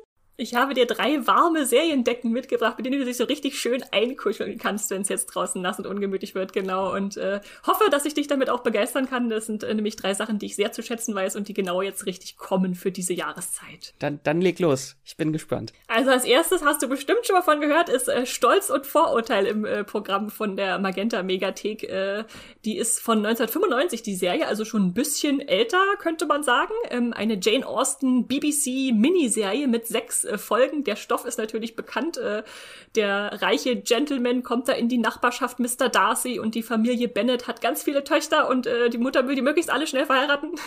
Und die sture Elizabeth Bennet ja, trifft auf diesen hochmütigen Mr. Darcy und im Prinzip ist es so die Urform einer romantischen Komödie, dass man sich hasst und dann doch liebt und das wurde hier meiner Meinung nach als eine so der besten Verfilmungen dieses Stoffes adaptiert. Das fun funktioniert wunderbar mit dem Hauptdarsteller äh, Duo Colin Firth und äh, Jennifer Ale, ähm, äh, die, ja, ich, ich glaube, wer es gesehen hat, dem muss ich das gar nicht erklären. Und äh, wer nicht, der kann sich auf die fünfte Folge freuen, wenn Colin Firth mit Shirt in seinen äh, Pool oder in seinen, seinen Teich vor seinem Anwesen springt. Unvergesslich und äh, ja, sechs Folgen, mit denen sich die Zeit super verbringen lässt. Jetzt weiß ich schon mal, was ich dann an Weihnachten gucke, wenn ich bei Mama zu Hause bin. Die ist nämlich großer Colin Firth-Fan. Sehr gut. Genau, also es gibt ja sehr viele Stolz- und Vorteil-Verfilmungen, aber das ist auf jeden Fall eine, die man gesehen haben muss, finde ich. Also, äh, ja. Schande auf mein Haupt, ich habe sie noch nicht gesehen. Das werde ich nachholen. äh, welche Serie hast du noch mitgebracht? Außerdem habe ich dabei äh, Poldark. Das ist auch eine ja, Historienromanze, ebenfalls eine Romanreihe, die da verfilmt wird, allerdings äh, ja mit zwölf Bänden statt dem einen von Jane Austen. Ähm, Winston Graham hat die geschrieben, so ab 1945. Äh, die Serie spielt aber im 18. Jahrhundert, Ende des 18. Jahrhunderts. Und wir befinden uns da eigentlich in der Zeit ja, der, der amerikanischen Revolutionskriege, wo einer, ähm, ein Brite nach England zurückkehrt, äh, der Kriegsheimkehrer Ross Poldark, und feststellen muss, dass sich da sehr viel verändert hat. Also sein Vater ist gestorben, seine alte Flamme und Jugendliebe Elizabeth ist inzwischen mit seinem Cousin verlobt, was natürlich gar nicht geht. Und äh, ja, dann muss er erstmal sein Anwesen, was recht runtergekommen ist, wieder aufbauen, stellt sich da so ein Wildfang von einem Küchenmädchen ein, die äh, sehr tolle Dimelsa und ja, legt sich auch mit seinem alten Rivalen George Warleggan neu an. Und ja, da warten viele Schicksalsschläge in dieser Erzählung, die sich dann auch über mehrere Jahre spannt. Und ja, die, die sehr die romantischen Knöpfe zu drücken äh, weiß, äh, wann auch immer wieder Leute auf Klippen rumstehen und übers Meer stacheln und es ist alles äh, ja ganz wunderbar. Das war auch das Einzige, was, also ich habe die Serie schon immer wahrgenommen die letzten Jahre, aber leider nie reingeguckt. Ich habe immer nur die tollen Poster gesehen von Hauptdarsteller Aiden Turner, wie er auf irgendwelchen Klippen steht und sein Haar im Wind äh, weht. Genau, genau er ist der Protagonist und er macht das auch hervorragend. Man sieht ihm sehr gerne zu. Also wer Aidan Turner nicht kennt, äh, sollte sich die Serie Being Human, äh, die britische, angucken oder in den Hobbit-Filmen nochmal genau auf Keely, den Zwerg, schauen oder City of Bones gucken. Ähm, ja, der trägt die Serie wunderbar. Hat er auch sehr viele andere tolle Stars an seiner Seite. Also Eleanor Tomlinson war für mich eine echte Entdeckung. Die ist wunderbar als diese, dieses Küchenmädchen, was dann immer mehr zur wichtigen Figur avanciert, was ich auch nicht erwartet hätte, weil ich die Buchvorlage nicht kannte und deshalb da noch ein paar Wendungen auf mich warteten. Ähm, äh, wir haben auch so einen kleinen Draco Malfoy in der, in der Serie, weil Jack Farthing, dieser äh, Rivale, ähm, der den äh, George Warlecken spielt, der ist immer so, oh, eigentlich will man ihn hassen und dann hat er aber auch wieder äh, irgendwie Qualitäten, wo man ihm nachsehen muss, dass er so widerlich ist und äh, das ist wunderbar. Und wenn man das dann noch in so ein Ambiente eingliedert, wo auch äh, Streiks der Minenarbeiter und Armut und äh, ab und zu ein paar angespülte Schiffe, die irgendwo ge gestrandet sind, äh, mit eingliedert, ähm, ist, geht das auch noch über die Romantik hinaus äh, und hat dann einfach so ein wunderbar sympathisches Figurenensemble, mit dem man einfach mitfiebern muss und äh, ja, da. Das, deshalb, das, deshalb kann ich Poldark empfehlen. Das sind, äh, das sind nämlich fünf Staffeln mit jeweils zehn beziehungsweise acht Folgen und das schaut sich ganz schnell weg. Kann ich dir versprechen. Supi. Dann haben wir, wir haben mit äh, Jane Austen begonnen und jetzt hast du noch einen Tipp äh, nach Jane Austen Vorlage. Genau, noch etwas Romantisches, aber etwas äh, neuerer Natur, nämlich aus dem Jahr 2019 ist die äh, Verfilmung ihres Manuskripts, was nie fertiggestellt wurde, namens Sanditon. Das ist ein Ort an der Küste. Und was dann natürlich spannend ist, ist, dass die Serie jetzt sich austoben kann, weil dieses Buch, wie es veröffentlicht wurde, endet tatsächlich einfach mit einem nicht existenten Ende und äh, deshalb kann die Serie jetzt da ihre eigenen Ideen weiter spinnen. Wir befinden uns wieder, wie so häufig üblich bei Jane Austen, in der Regency-Ära, also Anfang des 19. Jahrhunderts, äh, ja in einer Zeit sozialer Veränderung. Und da gibt's eine unkonventionelle, etwas vielleicht naive äh, junge Frau namens Charlotte Haywood, die in ein Küstenresort kommt und da ja ihre Manieren noch etwas geschult bekommen muss, weil sie das noch nicht so gewohnt ist, in der Gesellschaft zu verkehren. Und da lernt sie die Anwohner kennen, die alle ihre kleinen ja, niedlichen Intrigen spinnen und alle ein bisschen ihre Geheimnisse haben. Und nun ist sie eine sehr impulsive junge Frau, äh, die sich irgendwie neu erfinden will, ähm, reibt sich da so ein bisschen mit ihrer Meinung an dem Junggesellen Sidney Parker, äh, gespielt von Theo James, den vielleicht wahrscheinlich die meisten Divergent-Fans als Four äh, oder Vier kennen. und ja, sie will ja irgendwie schon seine gute Meinung erlangen, ähm, stößt aber auch immer wieder mit ihm aneinander und so müssen sie irgendwie lernen, über die Fehler des anderen hinwegzusehen. Und man merkt der Serie durchaus an, dass ihr Erzählton ein bisschen moderner ist als bei manch anderen Jane Austen-Verfilmungen, was aber ganz erfrischend ist, finde ich. Also wir haben auch einen diverseren Cast. Äh, man sieht immer mal wieder etwas äh, nackte Haut, äh, also beziehungsweise äh, Theo James äh, ohne, ohne Hemd am Meer. Und äh, ja, das äh, ist ganz wirklich nett erzählt in dieser Serie. Und ähm, Jetzt wurde vor kurzem auch gerade erst bekannt gegeben, dass jetzt tatsächlich auch Staffel 2 und 3 noch gedreht werden sollen. Das stand nämlich lange in der Schwebe und dann dachten viele, oh, diese tolle Serie, warum wird die nicht weitergeführt? Und äh, das passiert jetzt äh, dennoch. Ähm, leider ohne Theo James, der wird ausgetauscht, aber ähm, nichtsdestotrotz ähm, etwas, wo man reinschauen sollte. Und wenn man Spaß mit äh, unerwünschten Gefühlen, äh, schönen Gefühl, äh, schönen Kostümen und äh, spitzzüngigen Dialogen hat, dann ist das auf jeden Fall das Richtige. Und ich habe da zum Beispiel auch noch viel über Badegewohnheiten von damals gelernt, also dass die Frauen da mit großen Karren ans Meer gefahren wurden, um dann möglichst bekleidet, äh, weg, fern von allen Augen auszusteigen und äh, sich zu baden. So war das damals in den Kurorten. und, und ist auch sehr romantisch? Das auf jeden Fall, das auf jeden Fall. Also da gibt's mehrere Figuren, äh, mit denen man mitfiebern kann und auch ein paar unerwartete Wendungen, die ich so nicht kommen sehen habe, vor allem weil halt auch die Jane Austen-Vorlage noch nicht vorgibt, wo es hingeht und deshalb ist der Interpretationsspielraum da groß äh, und äh, man kann sich noch überraschen lassen. Jetzt hast du drei sehr tolle Serien vorgestellt. Wenn du dich jetzt entscheiden müsstest, welches ist die romantischste von den drei Serien, welche würdest du dann davon selber auswählen? Ich glaube, dann würde ich noch mal Stolz und Vorurteil gucken, wahrscheinlich, äh, als allerromantischstes von allen. Einfach die Geschichte, sie kennt man, sie berührt immer das Herz immer wieder. Genau, genau. Liegt auch einfach daran, dass ich da ein Mega-Fan bin von dieser Erzählung. Und ansonsten kann man auch weiter in der Megathek stöbern. Ich habe dann immer angefangen und festgestellt, oh, Magenta TV hat so viele verschiedene romantische Serien, da kommt man, kommt man gar nicht zum Schluss. So viele spannende Formate, die jetzt eigentlich perfekt in die Jahreszeit äh, passen. Aber ja, wir belassen es erstmal bei diesen dreien, weil die wirklich sehr stark sind. Genau, guckt gerne mal durch die Megathek, da das lohnt sich das Durchstöbern. Da findet ihr ganz toll nochmal kurz zusammengefasst. Unsere drei Serientipps waren Stolz und Vorurteil, Poldark und Sanditon. Die könnt ihr bei Magenta TV in der Megathek streamen und Magenta TV, das ist das TV- und Streaming-Angebot der Telekom. Und egal ob Fernsehen oder Streamingdienste wie Netflix, Disney Plus, Amazon Prime Video, RTL Plus und alle relevanten Mediatheken, das findet ihr dort alles komplett in dem Entertainment-Angebot gebündelt auf einer Plattform. Und natürlich ist auch die Megathek dabei, in der ihr diese riesige Auswahl an Serien, Filmen, Dokus und Shows und dabei viele auch Exklusivtitel und Originals, das könnt ihr dort alles finden. Und Magenta TV gibt's übrigens auch unabhängig vom Internetanschluss als App oder Stick und das könnt ihr auch flexibel monatlich kündigen. Wie ihr zur Magenta TV Megathek kommt, das erfahrt ihr dann in den Shownotes dieser Folge. Vielen Dank nochmal an unseren Kooperationspartner Magenta TV. Wir haben ja gesagt, Dwayne Johnson ist überall. Das ist so die Grundlage für diesen Podcast. Er hat Red Notice, er hat ähm, Jungle Cruise ähm, bei Disney Plus, er hat eine Serie Young Rock, ähm, über die wir vielleicht noch kurz reden werden. Und er steigt jetzt auch ins DC-Filmuniversum ein mit Black Adam und hat noch San Andreas 2 bis 200, Skyscraper 7 und was weiß ich alles in seiner IMDb Pre-Production Liste. Das ist alles nicht sehr beruhigend, wenn man auf die, äh, ähm, wie, wie haben wir es genannt, interessanten oder spannenden Dwayne Johnson Projekte hofft. Aber was ihn ja auch auszeichnet, muss man sagen, und damit war er ja auch ein Trendsetter, sind seine Auftritte im Social Media Bereich. Mhm und seine 70 Produkte, die er da verscherbelt.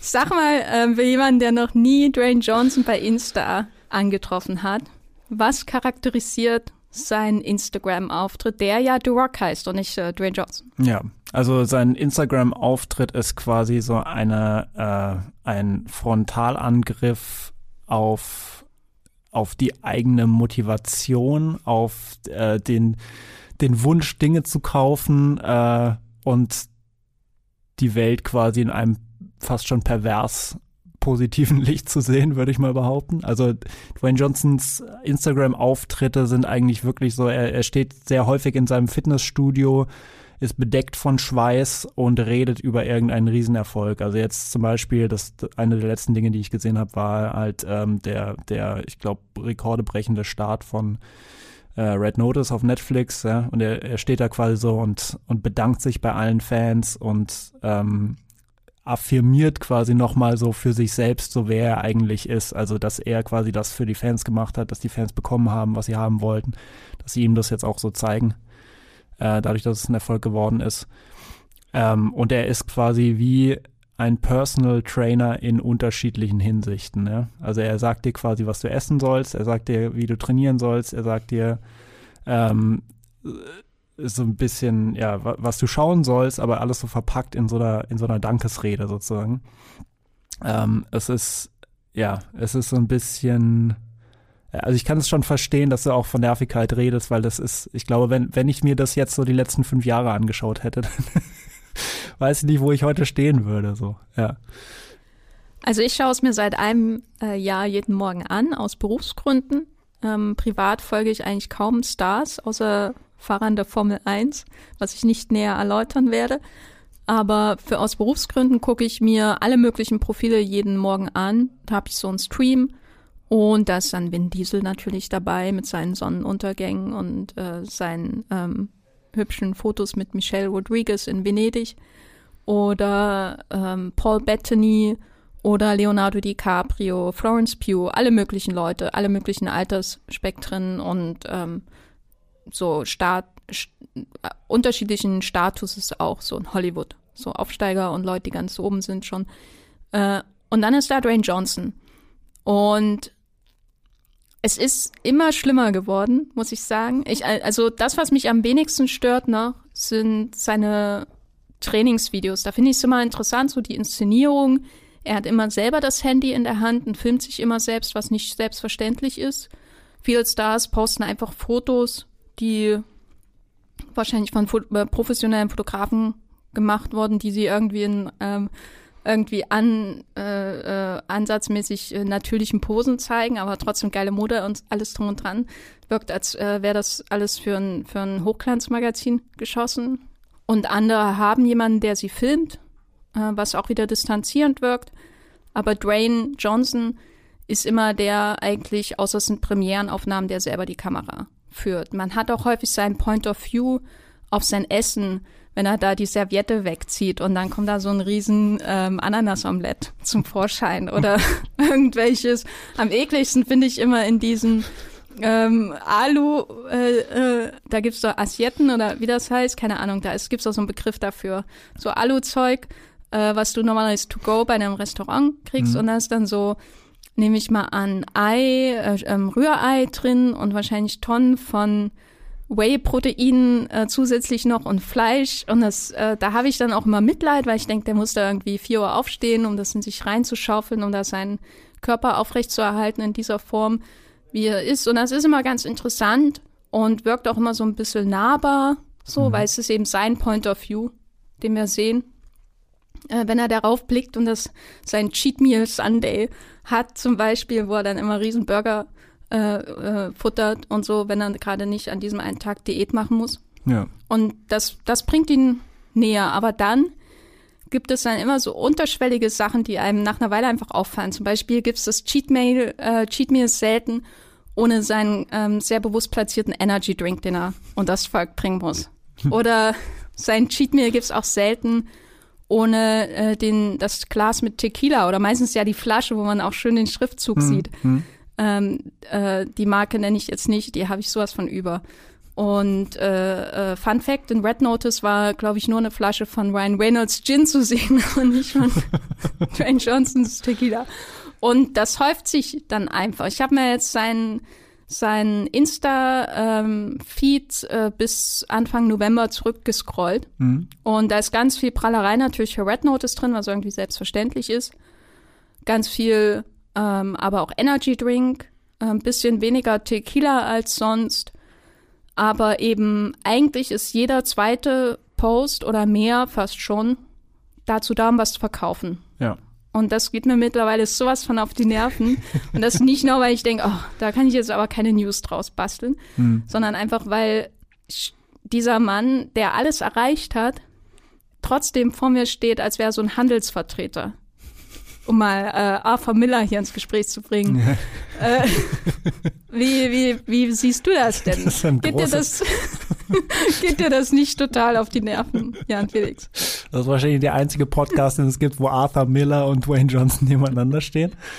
Ähm, aber mir geht es nicht auf die Nerven, weil ich glaube ich Instagram einfach aus so einer Plattform sehe, wo Dinge verkauft werden. Also ich finde einfach, ähm, das ist sehr, das kommt einfach extrem häufig vor, dass da Leute irgendwas reinhauen ähm, was sie irgendwie dann an, an die Leute bringen wollen. Ne? Also das ist ja quasi dann bei Dwayne Johnson eben so der Tequila oder eben seine, seine äh, Fitnessmarke ähm, oder dieser Energy Drink, den er da hat, so, ne?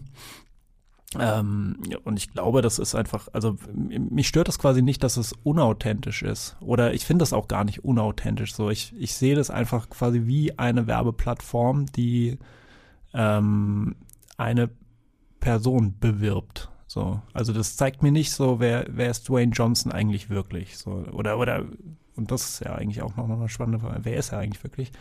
Aber jedenfalls sehe ich das da nicht. So, das ist nicht irgendwie so ein, ah, okay, ein, ein Blick in, in sein Leben, sondern sozusagen ein, ein Blick, der mir suggeriert, das ist sein Leben. Ja. Und das, das, da kommt eben so das, das Fitnessstudio drin vor und seine Energy Drinks und sein Tequila und dann irgendwie, dass er abends da sitzt und nochmal das Skript von Black Adam durchgeht und dann auch, also seine Familie irgendwie präsentiert, ne? wo man normalerweise sagen würde, ah, okay, das ist jetzt irgendwie sehr persönlich und er zeigt da irgendwie, also er kreiert so ein Image von sich selbst und das ist alles, was es quasi ist.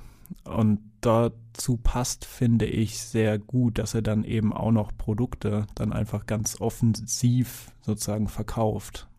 Ähm, ja, also das heißt, das, das stört mich da irgendwie nicht. Also es ist irgendwie so viel, da, da sprechen wir ja später noch drüber, aber so aus, aus The Rock, da gibt es halt irgendwie sehr viel, da geht es so viel um, um Wrestling-Slang und so weiter und so fort. Und eine der Dinge, die da angeschnitten werden, ist die Art und Weise, wie man quasi ein Image verkaufen kann. So, also wie man quasi sagen kann, okay, hey, passt mal auf, so, das bin ich, so, das, das ist das, was ich verkörpere, sodass die Leute überhaupt nicht darüber nachdenken müssen. Ähm, was war nochmal mit dem, wann hat der gegen wen gekämpft, sondern einfach nur wissen, so innerhalb von einem Sekundenbruchteil, das ist die Figur. Und ich glaube, dasselbe macht er mit seinem Instagram-Account quasi auch, so dass er quasi eine Figur versucht zu schaffen, die so ein bisschen, also ein bisschen wie in seinen Filmen sozusagen, ein bisschen Familienvater ist, Sportler, ähm, aber auch Geschäftsmann so. Und dazu passt, finde ich, dass er eben auch Produkte verkauft. Ich kann das ähm, durchaus nachvollziehen, weil Insta ja von vielen Stars so genutzt wird, so wie es auch von manchen Stars, wie zum Beispiel Leonardo DiCaprio, genutzt wird, eigentlich ausschließlich um für den guten Zweck irgendwas ähm, zu erreichen. Meistens geht es ihm zum Beispiel um Umweltschutz und so und man sieht bei ihm auch nichts über ihn persönlich. Aber das, was mir bei The Rock schon sehr auf die Nerven fällt und ist und auch für mich so sein Image ähm, untergräbt, mhm. so. Ähm, und wo ich auch denke, das ist eigentlich kein gänzlich erfolgreicher Imageaufbau, den er da bei Instagram betreibt, ist dieser fühlbare kalte Schweiß, der äh, bei dem Verkauf von Produkten zu spüren ist. Weißt du, da ist für mich nicht die Souveränität, die ich mit ihm in seinem Kinofilm assoziiere. Ähm, da ist für mich auch nicht die Souveränität, die ähm, ich in Interviews zum Beispiel bei ihm sehr spüre, wenn er über sich und seine Mission spricht. Und ich finde das immer so schade, weil er so eine ähm, filmreife und ja auch verfilmte Hintergrundgeschichte hat, so als Mensch und als Star. Und ich finde das zum Beispiel immer sehr schön, wenn er so einen Film macht wie Fast and Furious 9, der nicht, äh, Fast and Furious, nee, Hobbs and Shaw, ach, muss ich an den denken, äh, wie Hobbs and Shaw, der jetzt nicht besonders toll ist, aber wo er dann irgendwie am Ende so seine Herkunft dezidiert reinbringt. Mhm. Was mehr ist, als man in vielen anderen von ihm, Filmen von ihm mitbekommt. So, ja. ähm, von Dwayne Johnson wirklich. Und dann hat er dieses, diesen Insta-Auftritt, der für mich immer irgendwie noch viel näher an den Kern vielleicht auch geht, auf eine unangenehme Art und Weise, weil da so diese Verzweiflung spürbar ist. Ich muss mich ständig verkaufen, ich muss mhm. mehr verdienen, ich muss mehr machen, machen, machen, machen. Ja, so. Ja. Und das äh, ist hoch faszinierend, ähm, vielleicht auch wenn man Medienwissenschaftler oder so ist. Aber für mich ähm, sabotiert das seinen eigenen Imageaufbau, der ja in anderer Hinsicht sehr gelungen ist. Mhm. Ich habe so ein bisschen so eine, so eine, so eine schwierige These, glaube ich, dazu. Ich glaube, so dieses, dieser wahre Dwayne Johnson, den immer alle suchen, der existiert überhaupt nicht. also ich glaube, er ist wirklich diese Figur, ähm, wo man, wo man irgendwie versucht, nach so einem wahren Kern zu suchen und die, die ist einfach nicht da. Also das, oder, also ich meine, das, das ist ein hartes, ähm, das ist hart gesagt, weil, also über wen kann man das schon irgendwie sagen, aber der Punkt ist einfach, ich habe mir diese Sachen irgendwie angeschaut und ich bemerke das auch. Ich bemerke auch so dieses fast schon irgendwie manische, diese Grimasse, die er quasi hat, während er irgendwas anpreist, was er gemacht hat, was er irgendwie verkaufen kann, was er heute irgendwie im Fitnessstudio trainiert hat und so weiter und so fort. Und irgendwie erinnert mich das immer so ein bisschen an ähm, Christian Bale, der mal über, also der, der quasi für seine Rolle in American Psycho Tom Cruise analysiert hat und meinte äh, über ihn in einem Interview, ähm, man, man könnte ihn grinsen sehen, aber man sieht, dass hinter diesen Augen überhaupt nichts passiert. So. Und so ein bisschen so ähm, sehe ich Dwayne Johnson da irgendwie auch, also bei aller Bewunderung, aber ich glaube eben so, dass es ähm, also die, diese Figur da, also die, die, der wahre menschliche Kern dahinter, den werden wir einfach nicht zu gesehen, also nicht, nicht äh, zu Gesicht bekommen. So. Ähm, ich glaube, diese, dieses äh, was er da tut, wie er sich positioniert, wie er sich präsentiert, das ist so aufgebaut, so durchkonstruiert, so stark, das ist so eine äh, Speckschwarte an Image sozusagen, da kann man niemals durchdringen. Ja? Also ich, ich habe das jetzt ein bisschen kontrovers äh, formuliert, so natürlich gibt es einen wahren Dwayne Johnson, der auch irgendwie leidet und, und heult und der ja auch eine Herkunftsgeschichte hat, die teilweise sehr tragisch ist, so, ne? Aber das, was er, also womöglich hat er einfach irgendwann beschlossen, ich lasse niemanden mehr daran oder ich drehe das Ganze einfach um und sage, ich lasse alle da dran, aber es ist quasi in so einem, in so einer, in so einer Zuckerfolie gepackt. So, dass so die, die Ecken so ein bisschen abgeschliffen sind, dass irgendwie alles okay ist. Also zum Beispiel bei, bei Young Rock geht es dann irgendwie auch so um Depressionen, um äh, ähm, auch um, um äh, äh, Obdachlosigkeit und so weiter und so fort. Aber das ist alles so, es ist als Produkt sozusagen verkauft. So, Skutierbar für uns. Ja, es ist gutierbar. Es ist sehr, also, also Young Rock ist sehr gutierbar, auf jeden Fall, das kann man sagen. Er hat ja jetzt diese Serie als Mittel quasi einen langfristigen Biopic von sich selbst zu inszenieren. Ähm, und du hast ja gesagt, da wird auch auf düstere Aspekte seiner Herkunftsgeschichte zum Beispiel eingegangen. Aber was für ein Bild von Dwayne Johnson wird denn da gezeichnet, ob er nun äh, wirklich existiert oder nicht? Also wie will er da gesehen werden in dieser Serie? Als Mentor, würde ich mal behaupten, weil diese Serie ist ein bisschen so aufgebaut, dass er den Zuschauern in jeder Folge so eine Art von Lektion mitgibt. Ja? Oh Gott, das klingt furchtbar. Man muss da halt irgendwie auch drauf stehen. Ich feiere das total. Ich finde es großartig, dass er da steht und quasi einfach die, den Mumm hat, sich als Präsidentschaftskandidat dazu gestik also zu, zu, zu, zu präsentieren. Ähm, der über seine Familiengeschichte erzählt und die auch irgendwie benutzt bei allem, bei allen düsteren Momenten, wo man sagen müssen, oh wow, also das, das ist ja krass, dass er das überhaupt erzählt, so, ne? Aber er wendet alles ins Positive, egal was, ja. Die Obdachlosigkeit seiner Großmutter, seine eigenen Depressionen, sein ganzer Fall auf die Knie, nachdem seine, äh, nachdem aus seiner NFL-Karriere nichts geworden ist, ähm, die, die Ehe seiner Eltern, die manchmal so sehr holprig war, ne? also das sage ich jetzt alles auf, also basierend auf der Serie sozusagen, ne? wie die Realität aussieht, ist ja wie auch bei anderen Dingen äh, in seinem Leben auch halt eben so die Frage. Ähm, und er wendet das alles ins Positive, in ein, eine positive Lektion, die man den Leuten quasi mitgeben kann. Und er, er gibt den Leuten sozusagen Lektionen aus seinem eigenen Leben für zu Hause so ein bisschen mit. Ja.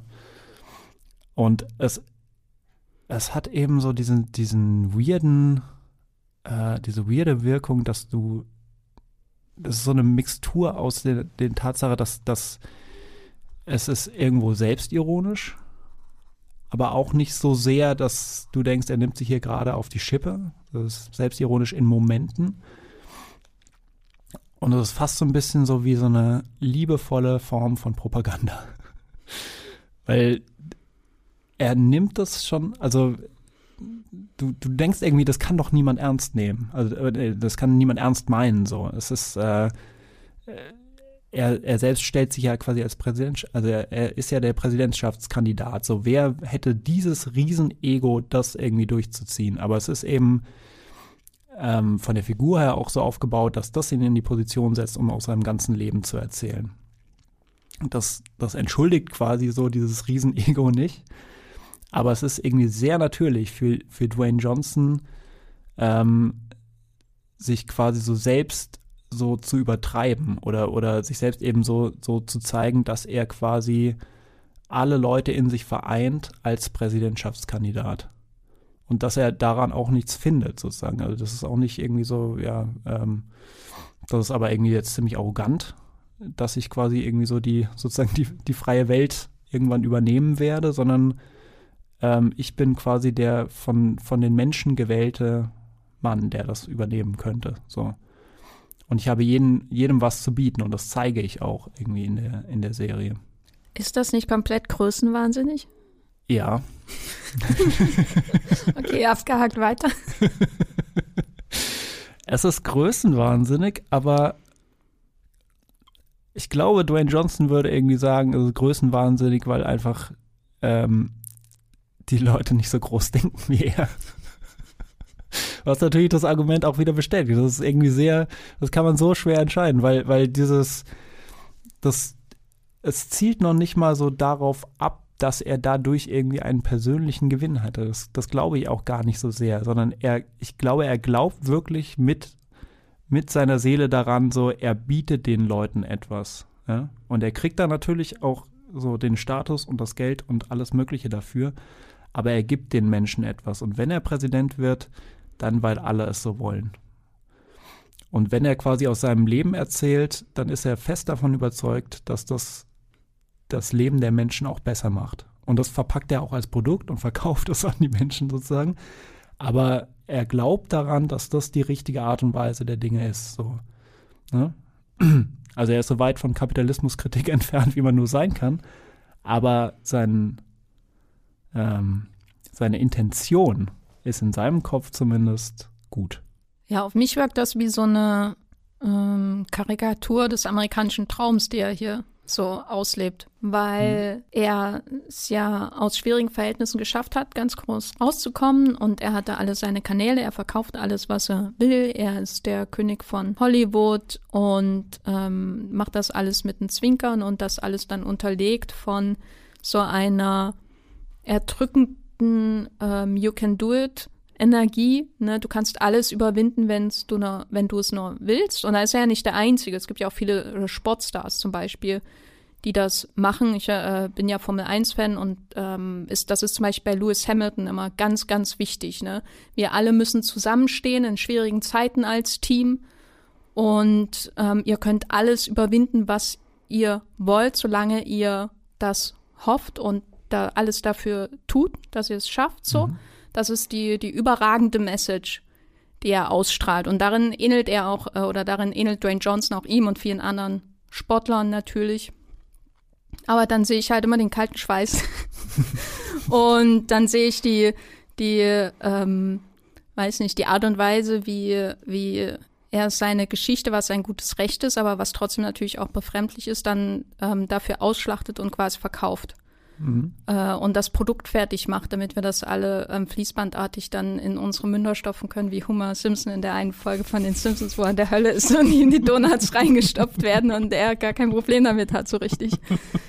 der Teufel verzweifelt an ihm. Ja. Genau, also das ist so, äh, das ist immer so diese Gratwanderung. Wie viel von dem kannst du machen und inszenieren von diesem Amerika amerikanischen Traum. Und wenn du es quasi geschafft hast, wie du quasi zurückblickst auf die, die noch ganz unten an der Leiter sind, ne, bis es ähm, wirkt wie nur noch eine Inszenierung und nicht mehr authentisch. Mhm. Authentizität ist ja auch so ein Grundproblem bei Instagram-Kanälen, aber mm, er hat ja so viele Kanäle. Mhm. Und Young Rockets ist ja, glaube ich, bei Sky oder so verfügbar. Ja. Falls ihr da reinschauen wollt. Ähm, dass es einfach too much ist von allem. So. Andererseits könnte man sagen, Dwayne Johnson war schon immer too much von allem. Das macht ihn ja physischer wie in jeder anderen Hinsicht raus. Ja, also das Interessante daran ist halt auch, dass er im, ähm, wie gesagt, also es gibt irgendwie quasi so ein bisschen die Unterteilung in verschiedene Lektionen oder sowas, könnte man sagen. In so verschiedene Kapitel auch in seinem Leben, wo er was Bestimmtes gelernt hat. Und die erste Folge heißt Working the Gimmick. Und das Gimmick ist quasi in, im Wrestling-Slang, ähm, wie ich das vorhin kurz beschrieben habe, sozusagen die, ähm, die Art von Image, die man hat. So. Und Working the Gimmick bedeutet so viel wie, äh, ja, es ist so ein bisschen verwandt mit diesem Fake it till you make it. Also man, man zeigt quasi, wer man ist als Wrestler und lässt da quasi nichts anderes von außen dran. So, ne? Und das wird quasi in der Serie auch so ein bisschen präsentiert über seinen Vater, der sozusagen ein richtig schickes Auto fährt, der die besten Lederjacken anzieht, aber quasi nur für diesen Moment, wo er aus der Arena kommt und an seinen Fans vorbeigeht und Autogramme signiert. Und dann fährt er nämlich mit dem Auto und seiner Familie in so ein richtig, richtig billiges Motel und steigt da ab. Und sie haben irgendwie Probleme, die Rechnung zu zahlen und müssen wirklich alles irgendwie zusammenhalten und total, totales B-Ware Essen kaufen, so damit das irgendwie funktioniert. Ähm, und das ist, glaube ich, so ein bisschen das, was er dadurch verinnerlicht hat, so, ne? Und das, was auch irgendwie diese Serie jetzt zeigt. So, er redet dann davon, okay, sein Gimmick war immer, er dreht sich selbst auf bis zum Anschlag. So, also er ist, er ist quasi er selbst, aber eben aufgedreht. Also so richtig bis über beide Ohren ähm, ist er quasi The Rock und, und, und Dwayne Johnson. So. Ähm, und ich, ja, also ich glaube, das, das sagt irgendwie diese Serie auch so ein bisschen über ihn aus. So, wenn er irgendwie sagt, er ist Präsidentschaftskandidat, dann, ähm, dann, weil er irgendwo diesen Anspruch hat, für ganz viele Leute zu reden und ihnen auch zu zeigen, wie es vielleicht besser geht. Ja? Ähm, und das, also das ist quasi die Konsequenz daraus so dann ist er Präsidentschaftskandidat, dann ist er quasi Präsident. So, er ist quasi so die, die aufgedrehte Version von Dwayne Johnson jetzt, ist quasi der Präsidentschaftskandidat in Young Rock. Was ich auch interessant finde, ähm, ist so ein bisschen, dass halt bei ihm so dieser fast schon so Erfolgsfaschismus halt, also ist nicht ausschließend. Also er ist nie irgendwie so jemand, der dann sagt, so, ja, okay, also wenn du es halt nicht probierst, so, dann bist du halt unten durch. Er, er dreht das immer oder er sagt das immer auf einer positiven Note, so, okay, ihr müsst euch anstrengen und so weiter und so fort. Und es gibt eben auch dann nachdenkliche Momente in der Serie, wo man, wo er dann sagt, okay, du hast irgendwie alles versucht, so, du bist jeden Tag 5 Uhr morgens im Fitnessstudio gewesen, hast den ganzen Tag trainiert, hast dich ins Zeug gelegt, hast irgendwie, gerade wenn er über seine NFL-Zeit redet, dir, dir Spiele mit angeschaut, hast dir so richtig äh, äh, da Schwierigkeiten gemacht. Und es hat trotzdem nicht gereicht. Und das kann eine der Lebenslektionen sein. Das heißt also, ich finde, er ähm, vereint da ziemlich viele Schwächen und Zweifel, die jemand haben könnte, während ich das zum Beispiel bei so Sportlern oder sowas immer so sehe als was von wegen, okay, die Welt ist schwarz und weiß. So, es gibt die Leute, die sich anstrengen und es gibt die Leute, die reden. Und dazwischen gibt es quasi nichts. Also eigentlich im Grunde genommen so ein bisschen das Credo der Pain and Gain Figuren die dann quasi sagen, es gibt Doer und es gibt Don'ter. und egal was du tust, ob du jetzt irgendwie einen reichen Geschäftsmann entführst und dem, also unter Folter quasi irgendwie seine, seine Reichtümer entlockst, alles, was du dost, ist sozusagen gut und alles, was du don'tst, das ist schlecht. So. Und er, also Dwayne Johnson vereint einfach sehr viel ähm, also er inkludiert einfach sehr viele. So. Ist dann auch Teil seines Gimmicks, den Don'ter Vin Diesel runterzumachen öffentlich? Na, das weiß ich nicht. Also das, das könnte irgendwie wirklich so ein Moment sein, wo er tatsächlich aus der Rolle fällt. Also da könnten wir wirklich, also da könnten wir wirklich den, den wahren Dwayne Johnson ein bisschen durchscheinen sehen. Weil da hatte ich persönlich nie das Gefühl, dass das nicht echt ist, dass seine Wut oder seine Rage darüber ähm, das passt ja auch nicht ins Konzept. Also von einem geschäftsmäßigen Hintergrund würde er sagen, okay, wir vertragen uns, wenn wir machen die nächsten Fast and the Furious Sachen äh, auch noch zusammen und das habe ich jetzt neben meinem Hobbs and Shaw äh, Spin-off jetzt auch noch und so weiter und so fort. Also da, da gibt es quasi keinen Grund, Dwayne Diesel eigentlich nicht die Hand zu reichen, würde ich mal behaupten. Oder wenigstens Frieden walten zu lassen und ähm, Ruhe einkehren zu lassen. Und dann ist er eben nicht mehr Teil. Er hat ja trotzdem sein eigenes Fast ja, and Furious. Ja, ja, so. genau. Äh, ich bring, äh, bringe das natürlich an, weil ich ein, nicht ein Riesen, aber dort durchaus ein Fan von Vin Diesel bin und das auch ähm, mehr noch geworden bin in den letzten Jahren, als diese Fehde dann aufkam. Und wir müssen nicht so intensiv darüber sprechen. Ich finde es nur als Beispiel interessant, wo ich dir zustimmen würde, wo ähm, der reale Dwayne Johnson mehr zum Vordergrund gekommen ist, als er sonst vielleicht zulässt. Mhm. Und das begann ja alles schon 2016. Damals hat Dwayne Johnson so einen Insta- oder Facebook-Post gemacht äh, am Set von Fast and Furious 8, dass da Candy Asses am Set sind und dann hinterher kam einen Tag später raus, dass es damit äh, wohl sehr offensichtlich Vin Diesel gemeint ist, was jeder, glaube ich, sofort wusste, dass das gemeint ist. Und es gab Berichte, dass äh, Vin Diesel wohl ähm, spät am Set erschienen ist, ähm, lange nicht aus seinem Wohnwagen gekommen ist und äh, alle, die schon mal Interviews mit ihm geführt haben, können das wahrscheinlich nachvollziehen, weil er dafür berühmt ist, dass er zu spät kommt zu Interviews, aber die sind dann eben auch drei Stunden lang manchmal. Äh, also das ist was, wofür er bekannt ist. Ähm, Dwayne Johnson hat das in die Öffentlichkeit gebracht. Und dann waren sie trotzdem zusammen bei der Fast and Furious 8 Premiere. Und dann hat Vin Diesel, muss ich natürlich an dieser Stelle zugeben, der sich, glaube ich, nie öffentlich groß dazu geäußert hat, äh, ein Interview geführt ähm, vor ein paar Monaten, wo er mehr oder weniger gesagt hat, und das würde ich auch natürlich kritisieren, weil das irgendwie dumm ist, das öffentlich zu sagen, äh, dass er indirekt für das Gelingen der Hobbs-Figur, also der Figur von Dwayne Johnson in den Fast and Furious Film verantwortlich ist. Durch seine, Zitat, Fellini-esken Methoden, die er angewandt hat. Ihr findet mehr dazu und was Fellini-esk bedeutet, meine Deutung davon, äh, in einem Artikel, der in den Shownotes verlinkt ist. Da müssen wir nicht tiefer drauf eingehen. Aber dann hat Dwayne Johnson sich öffentlich drüber lustig gemacht an der Seite von Emily Blunt. So. Mhm. Und er ist der in meinen Augen schon, der am häufigsten öffentlich darüber spricht. Er hat ja die ganze Candy S-Saga selber veröffentlicht. Ähm, und das hat für mich schon irgendwie gezeigt, dass da jemand ist, der tief drin sehr aggro ist. Mhm. Und das hat aber auch gut zu seinen vielen Insta-Posts aus dem Fitnessstudio gepasst, weil er quasi der gegenteiligste Mensch äh, der Welt ist von Vin Diesel. So wie ich mir die beiden vorstelle. Weil auf der einen Seite ist halt so der, der World of Warcraft Gamer, der ähm, Freigeist, der auch den hundertsten Fast and Furious Film als Kunst betrachtet. Das ist Vin Diesel als Anmerkung.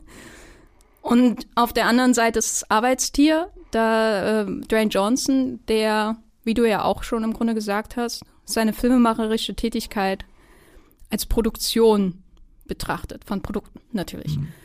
Und die beiden sind dann natürlich auch aneinander geraten und mir hat das sehr geholfen, erstmal zu verstehen, was Vin Diesel eigentlich besonders macht. Darüber habe ich nie so richtig nachgedacht. Und warum, wenn, äh, warum Dwayne Jones mich nervt.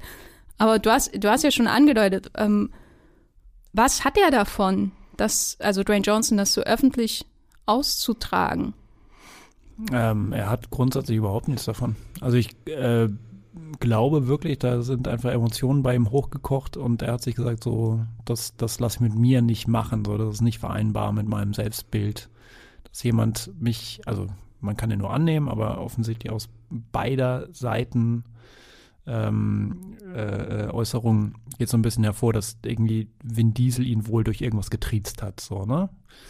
Und dass er vielleicht, also entweder ihn genervt hat durch die Tatsache, dass er irgendwie dann nicht am Set war oder versucht hat, ihn irgendwie aggressiv zu machen, so um, um Luke Hobbs, seine Figur, also Dwayne Johnsons Figur, dann einfach so ein bisschen wie so ein Brecher wirken zu lassen. Aber grundsätzlich hat er davon nichts. Also ich glaube, er ähm, hat sich damit abgesetzt von Vin Diesel so und hat gesagt, so, okay, das, das will ich nicht mehr. Und schießt jetzt immer wieder dagegen, weil er da immer noch beleidigt ist. Ähm, ich glaube, so eine richtig andere Lesweise also gibt es für mich quasi nicht. Ich habe nicht das Gefühl, dass da irgendwie eine große PR-Strategie dahinter steckt. Es tut ihm aber irgendwo auch nicht weh. Also es ist, ähm, er macht das quasi mit großem Aufwand. Er behauptet dann zwar irgendwie manchmal so, ah, okay, das hätte ich vielleicht nicht sagen sollen, das war irgendwie unklug. Ähm, aber grundsätzlich die Rahmen, in denen das passiert, sind ja irgendwie auch immer so sehr dann passiert das irgendwie so im, im Jungle Cruise Interview mit Emily Blunt ja, und hat dann irgendwie eine gewisse Öffentlichkeitswirksamkeit so und ähm, es ist nie so, dass man ihm das irgendwie nicht nachnimmt, äh, äh, nicht, nicht, nicht, nicht vergibt sozusagen. Also es ist irgendwie so ein, er kann das sozusagen da nochmal aussprechen. Er beleidigt jetzt Vin Diesel nicht auf eine, auf eine vulgäre Art und Weise, sondern er kann das quasi öffentlich austragen und hat davon sozusagen keine wirklichen Nachteile. Aber es wirkt auf mich schon engstirnig und irgendwie auch beleidigt, mhm. dass er dann auch noch in Red Notice den Witz ja, ja, einbauen voll. muss. Ja, das hätte ich auch nicht erwartet. Weil Äh, die, die ursprüngliche Hollywood Reporter-Meldung damals 2016, die so die Hintergründe beleuchtet hat, war ja, dass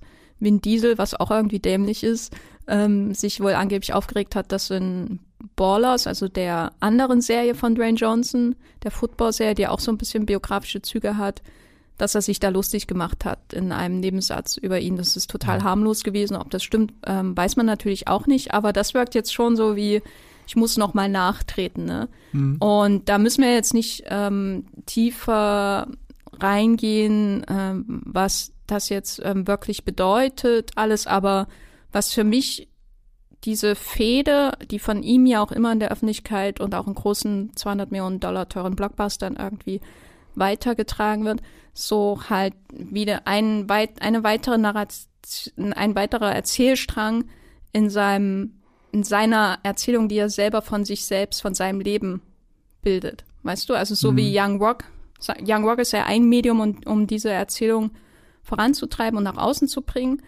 Und so wie, so konsequent, wie er diesen, äh, seinen großen Rivalen, nicht Wrestling-Rivalen, aber offensichtlich jemand, der ihm wahnsinnig auf die Nerven geht, immer wieder anbringt. Das wirkt so, als würde es, er sich selbst da jetzt seine große Rivalität ähm, aufbauen, die eigentlich gar nicht existiert, weil mhm. du ja auch schon gesagt hast, eigentlich haben sie es beide nicht nötig. Und vor allem er nicht, weil er auf dem Höhepunkt seiner Karriere ist. Ja.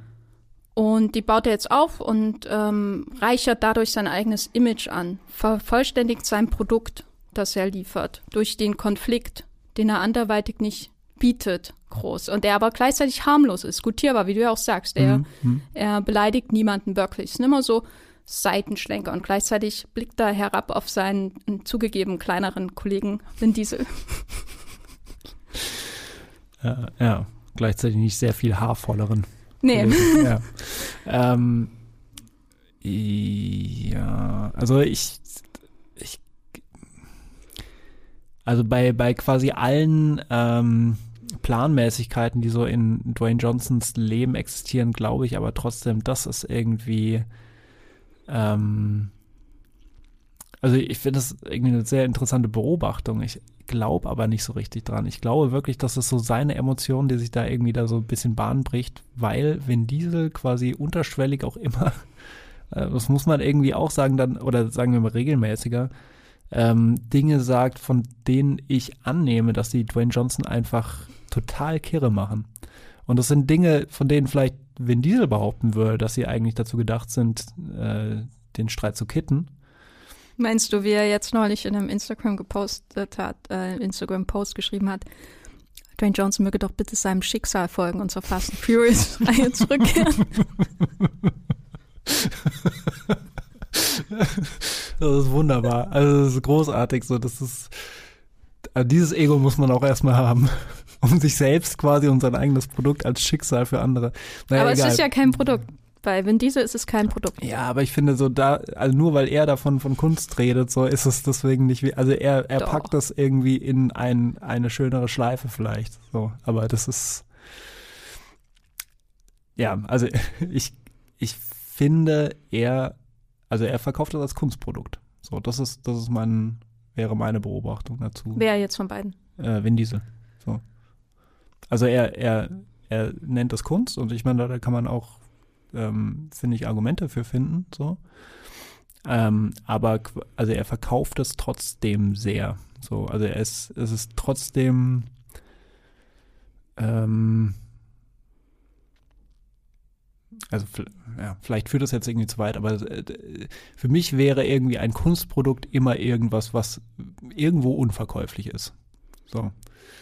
Und er benutzt aber eigentlich diesen Kunstaspekt, um zu sagen, so hier, passt mal auf, das ist noch mehr als das, was ihr glaubt, was es ist. Ja? Also es ist nicht nur irgendwie Action, es ist nicht nur Verfolgungsjagden und Familie und sonst was und bla, sondern es ist einfach richtige Kunst. Schaut es euch genau an. Es ist eine Saga, die ist quasi geschmiedet aus den besten Eigenschaften, die man zu einem Franchise mitbringen kann. Ja, die ist von vorne bis hinten einfach durchdacht und hat, ja, das, das habe ich quasi erschaffen, so dass ich, ich bin quasi der Auteur hier. Ähm, aber das dient für mich letzten Endes auch nur dazu, zu verkaufen, dieses Argument. Ähm, was jetzt allerdings nochmal äh, Dwayne Johnson angeht, also ich glaube, was ihn wahnsinnig wild macht, ist diese ständigen mein kleiner Bruder Vergleiche, die Vin Diesel anstellt. Weil wenn irgendjemand quasi für das sein Leben verantwortlich ist, dann ist das Dwayne Johnson selbst. Und solche, solche Sprüche von wegen so, ach ja, also es sind ja zwei Leute, die einfach riesige Franchises, riesige äh, äh, Imperien an, an Selbstbeweihräucherung, könnte man quasi sagen, aus dem Boden gestampft haben. Und wenn dann quasi der eine, der es ja irgendwie schon ein bisschen vorgelebt hat, nämlich Vin Diesel, zu dem anderen sagt, so hier, ach mein kleiner Bruder, ähm, ja, gut, dass ich dir von Anfang an alles gezeigt habe, so, dann äh, geht das Dwayne Johnson mit jeder Phase seines Seins, mit, mit quasi allen den kleinen Dingen, von denen man so annehmen kann, die hinter seinem Image stehen, nämlich diesem riesigen Motor, der ihn, der ihn antreibt, seit er irgendwie für die University of Miami Football gespielt hat. Und äh, das geht ihm gegen den Strich. So, dass dann jemand anderer versucht, quasi sein Leben zu kidnappen und zu sagen, so, gut, dass du dich immer an mir orientiert hast, deswegen bist du nämlich jetzt da, wo du bist. Das ist auch nicht das Schlauste, was Vin Diesel hm. jemals von sich gegeben hat. Ich weiß, er hat bestimmt schon mal was Schlaues gemacht. Als, äh, also ich bin ihm aber auch dankbar, dass er das, äh, den Begriff Fellini-esque in die Welt gesetzt hat. Ja. Den kann ich jetzt immer verwenden. ja. ähm, ich glaube, wir haben auf jeden Fall zwei Menschen vor uns, die aus schwierigen Verhältnissen stammen, die es irgendwie in Hollywood geschafft haben, beide mit m, problematischen ähm, Zeiten auch, äh, wo es irgendwie nicht so richtig gefunzt hat. Insbesondere eigentlich fast zur selben Zeit, so, nämlich Mitte der 2000er. Ähm, und die beide aber ein völlig anderes Verständnis haben davon, wie sie sich selbst in der Öffentlichkeit verkaufen und ähm, das, was sie herstellen, hm. produzieren, gestalten, kreieren, wie auch immer man das dann die Filme und Serien und so weiter bezeichnen will.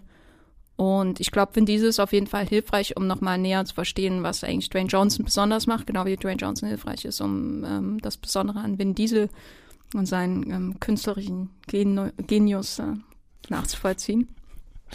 Aber ähm, um diese, äh, diese Diskussion langsam einem Ende zuzuführen, nochmal der Fokus auf Dwayne Johnson.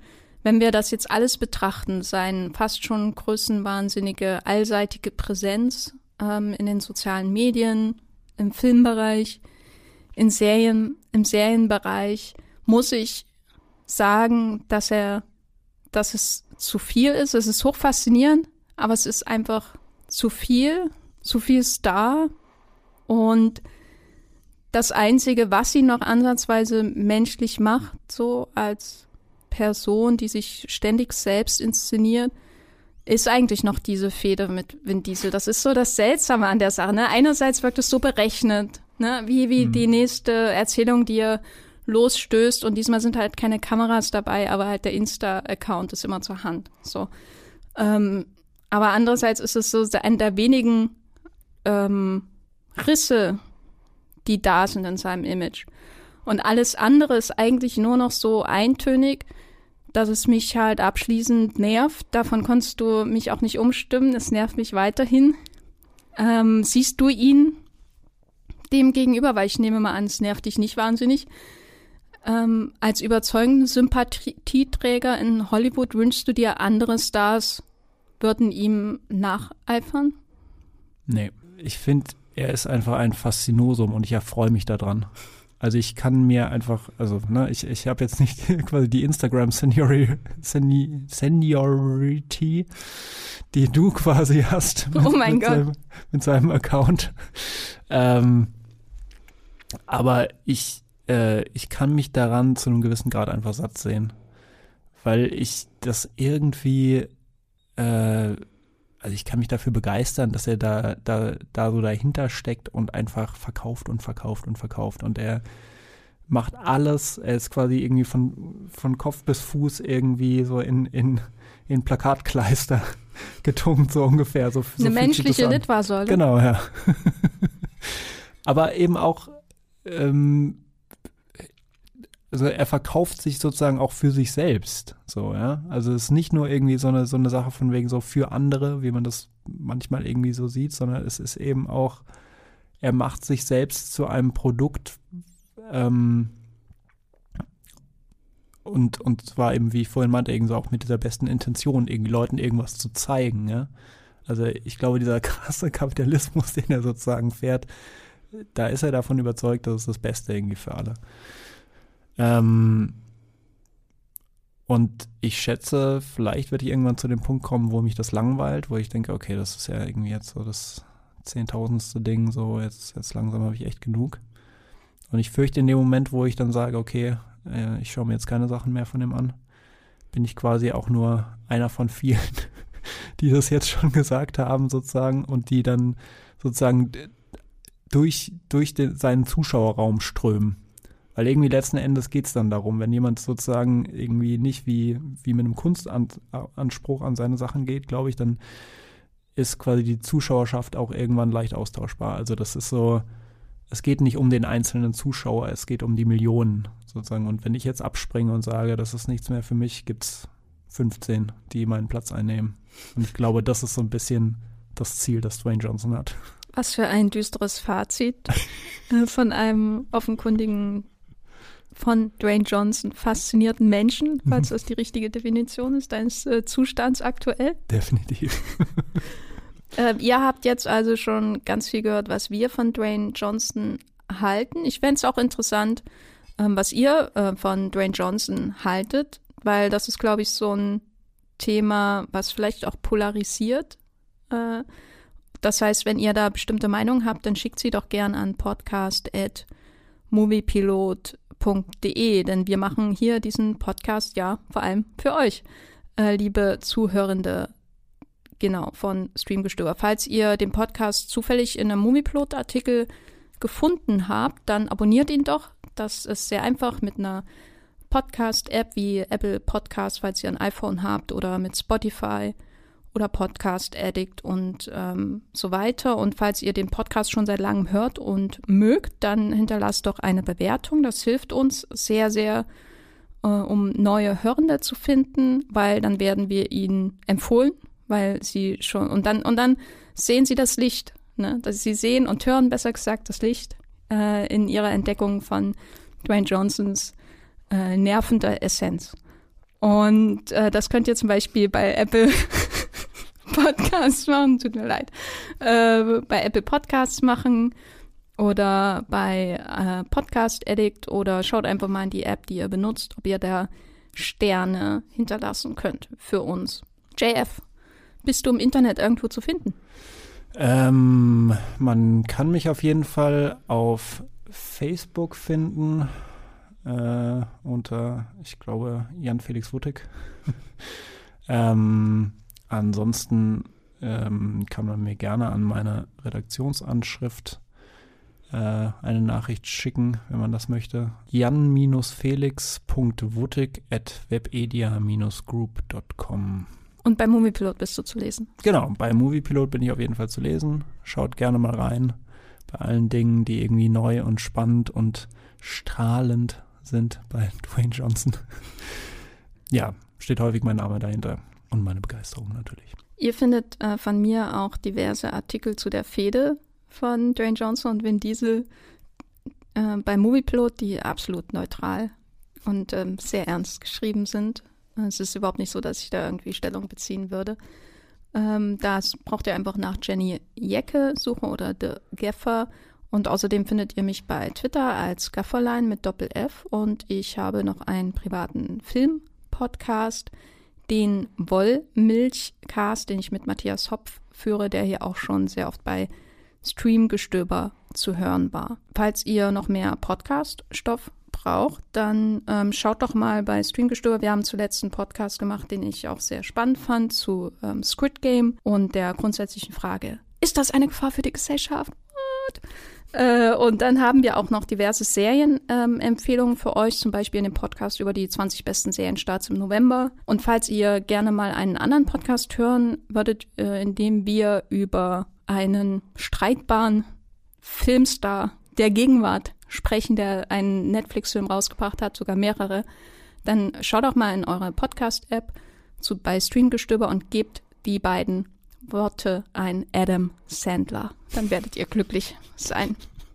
Vielen Dank fürs Zuhören und streamt was Schönes. Das war die neue Folge Streamgestöber. Abonniert uns bei Spotify, Apple und der Podcast-App eures Vertrauens und wir freuen uns auch ganz besonders über eure Bewertungen. Die Musik wurde aufgenommen und produziert von Tomatenplatten. Feedback und Wünsche gehen an podcast@movieplot.de.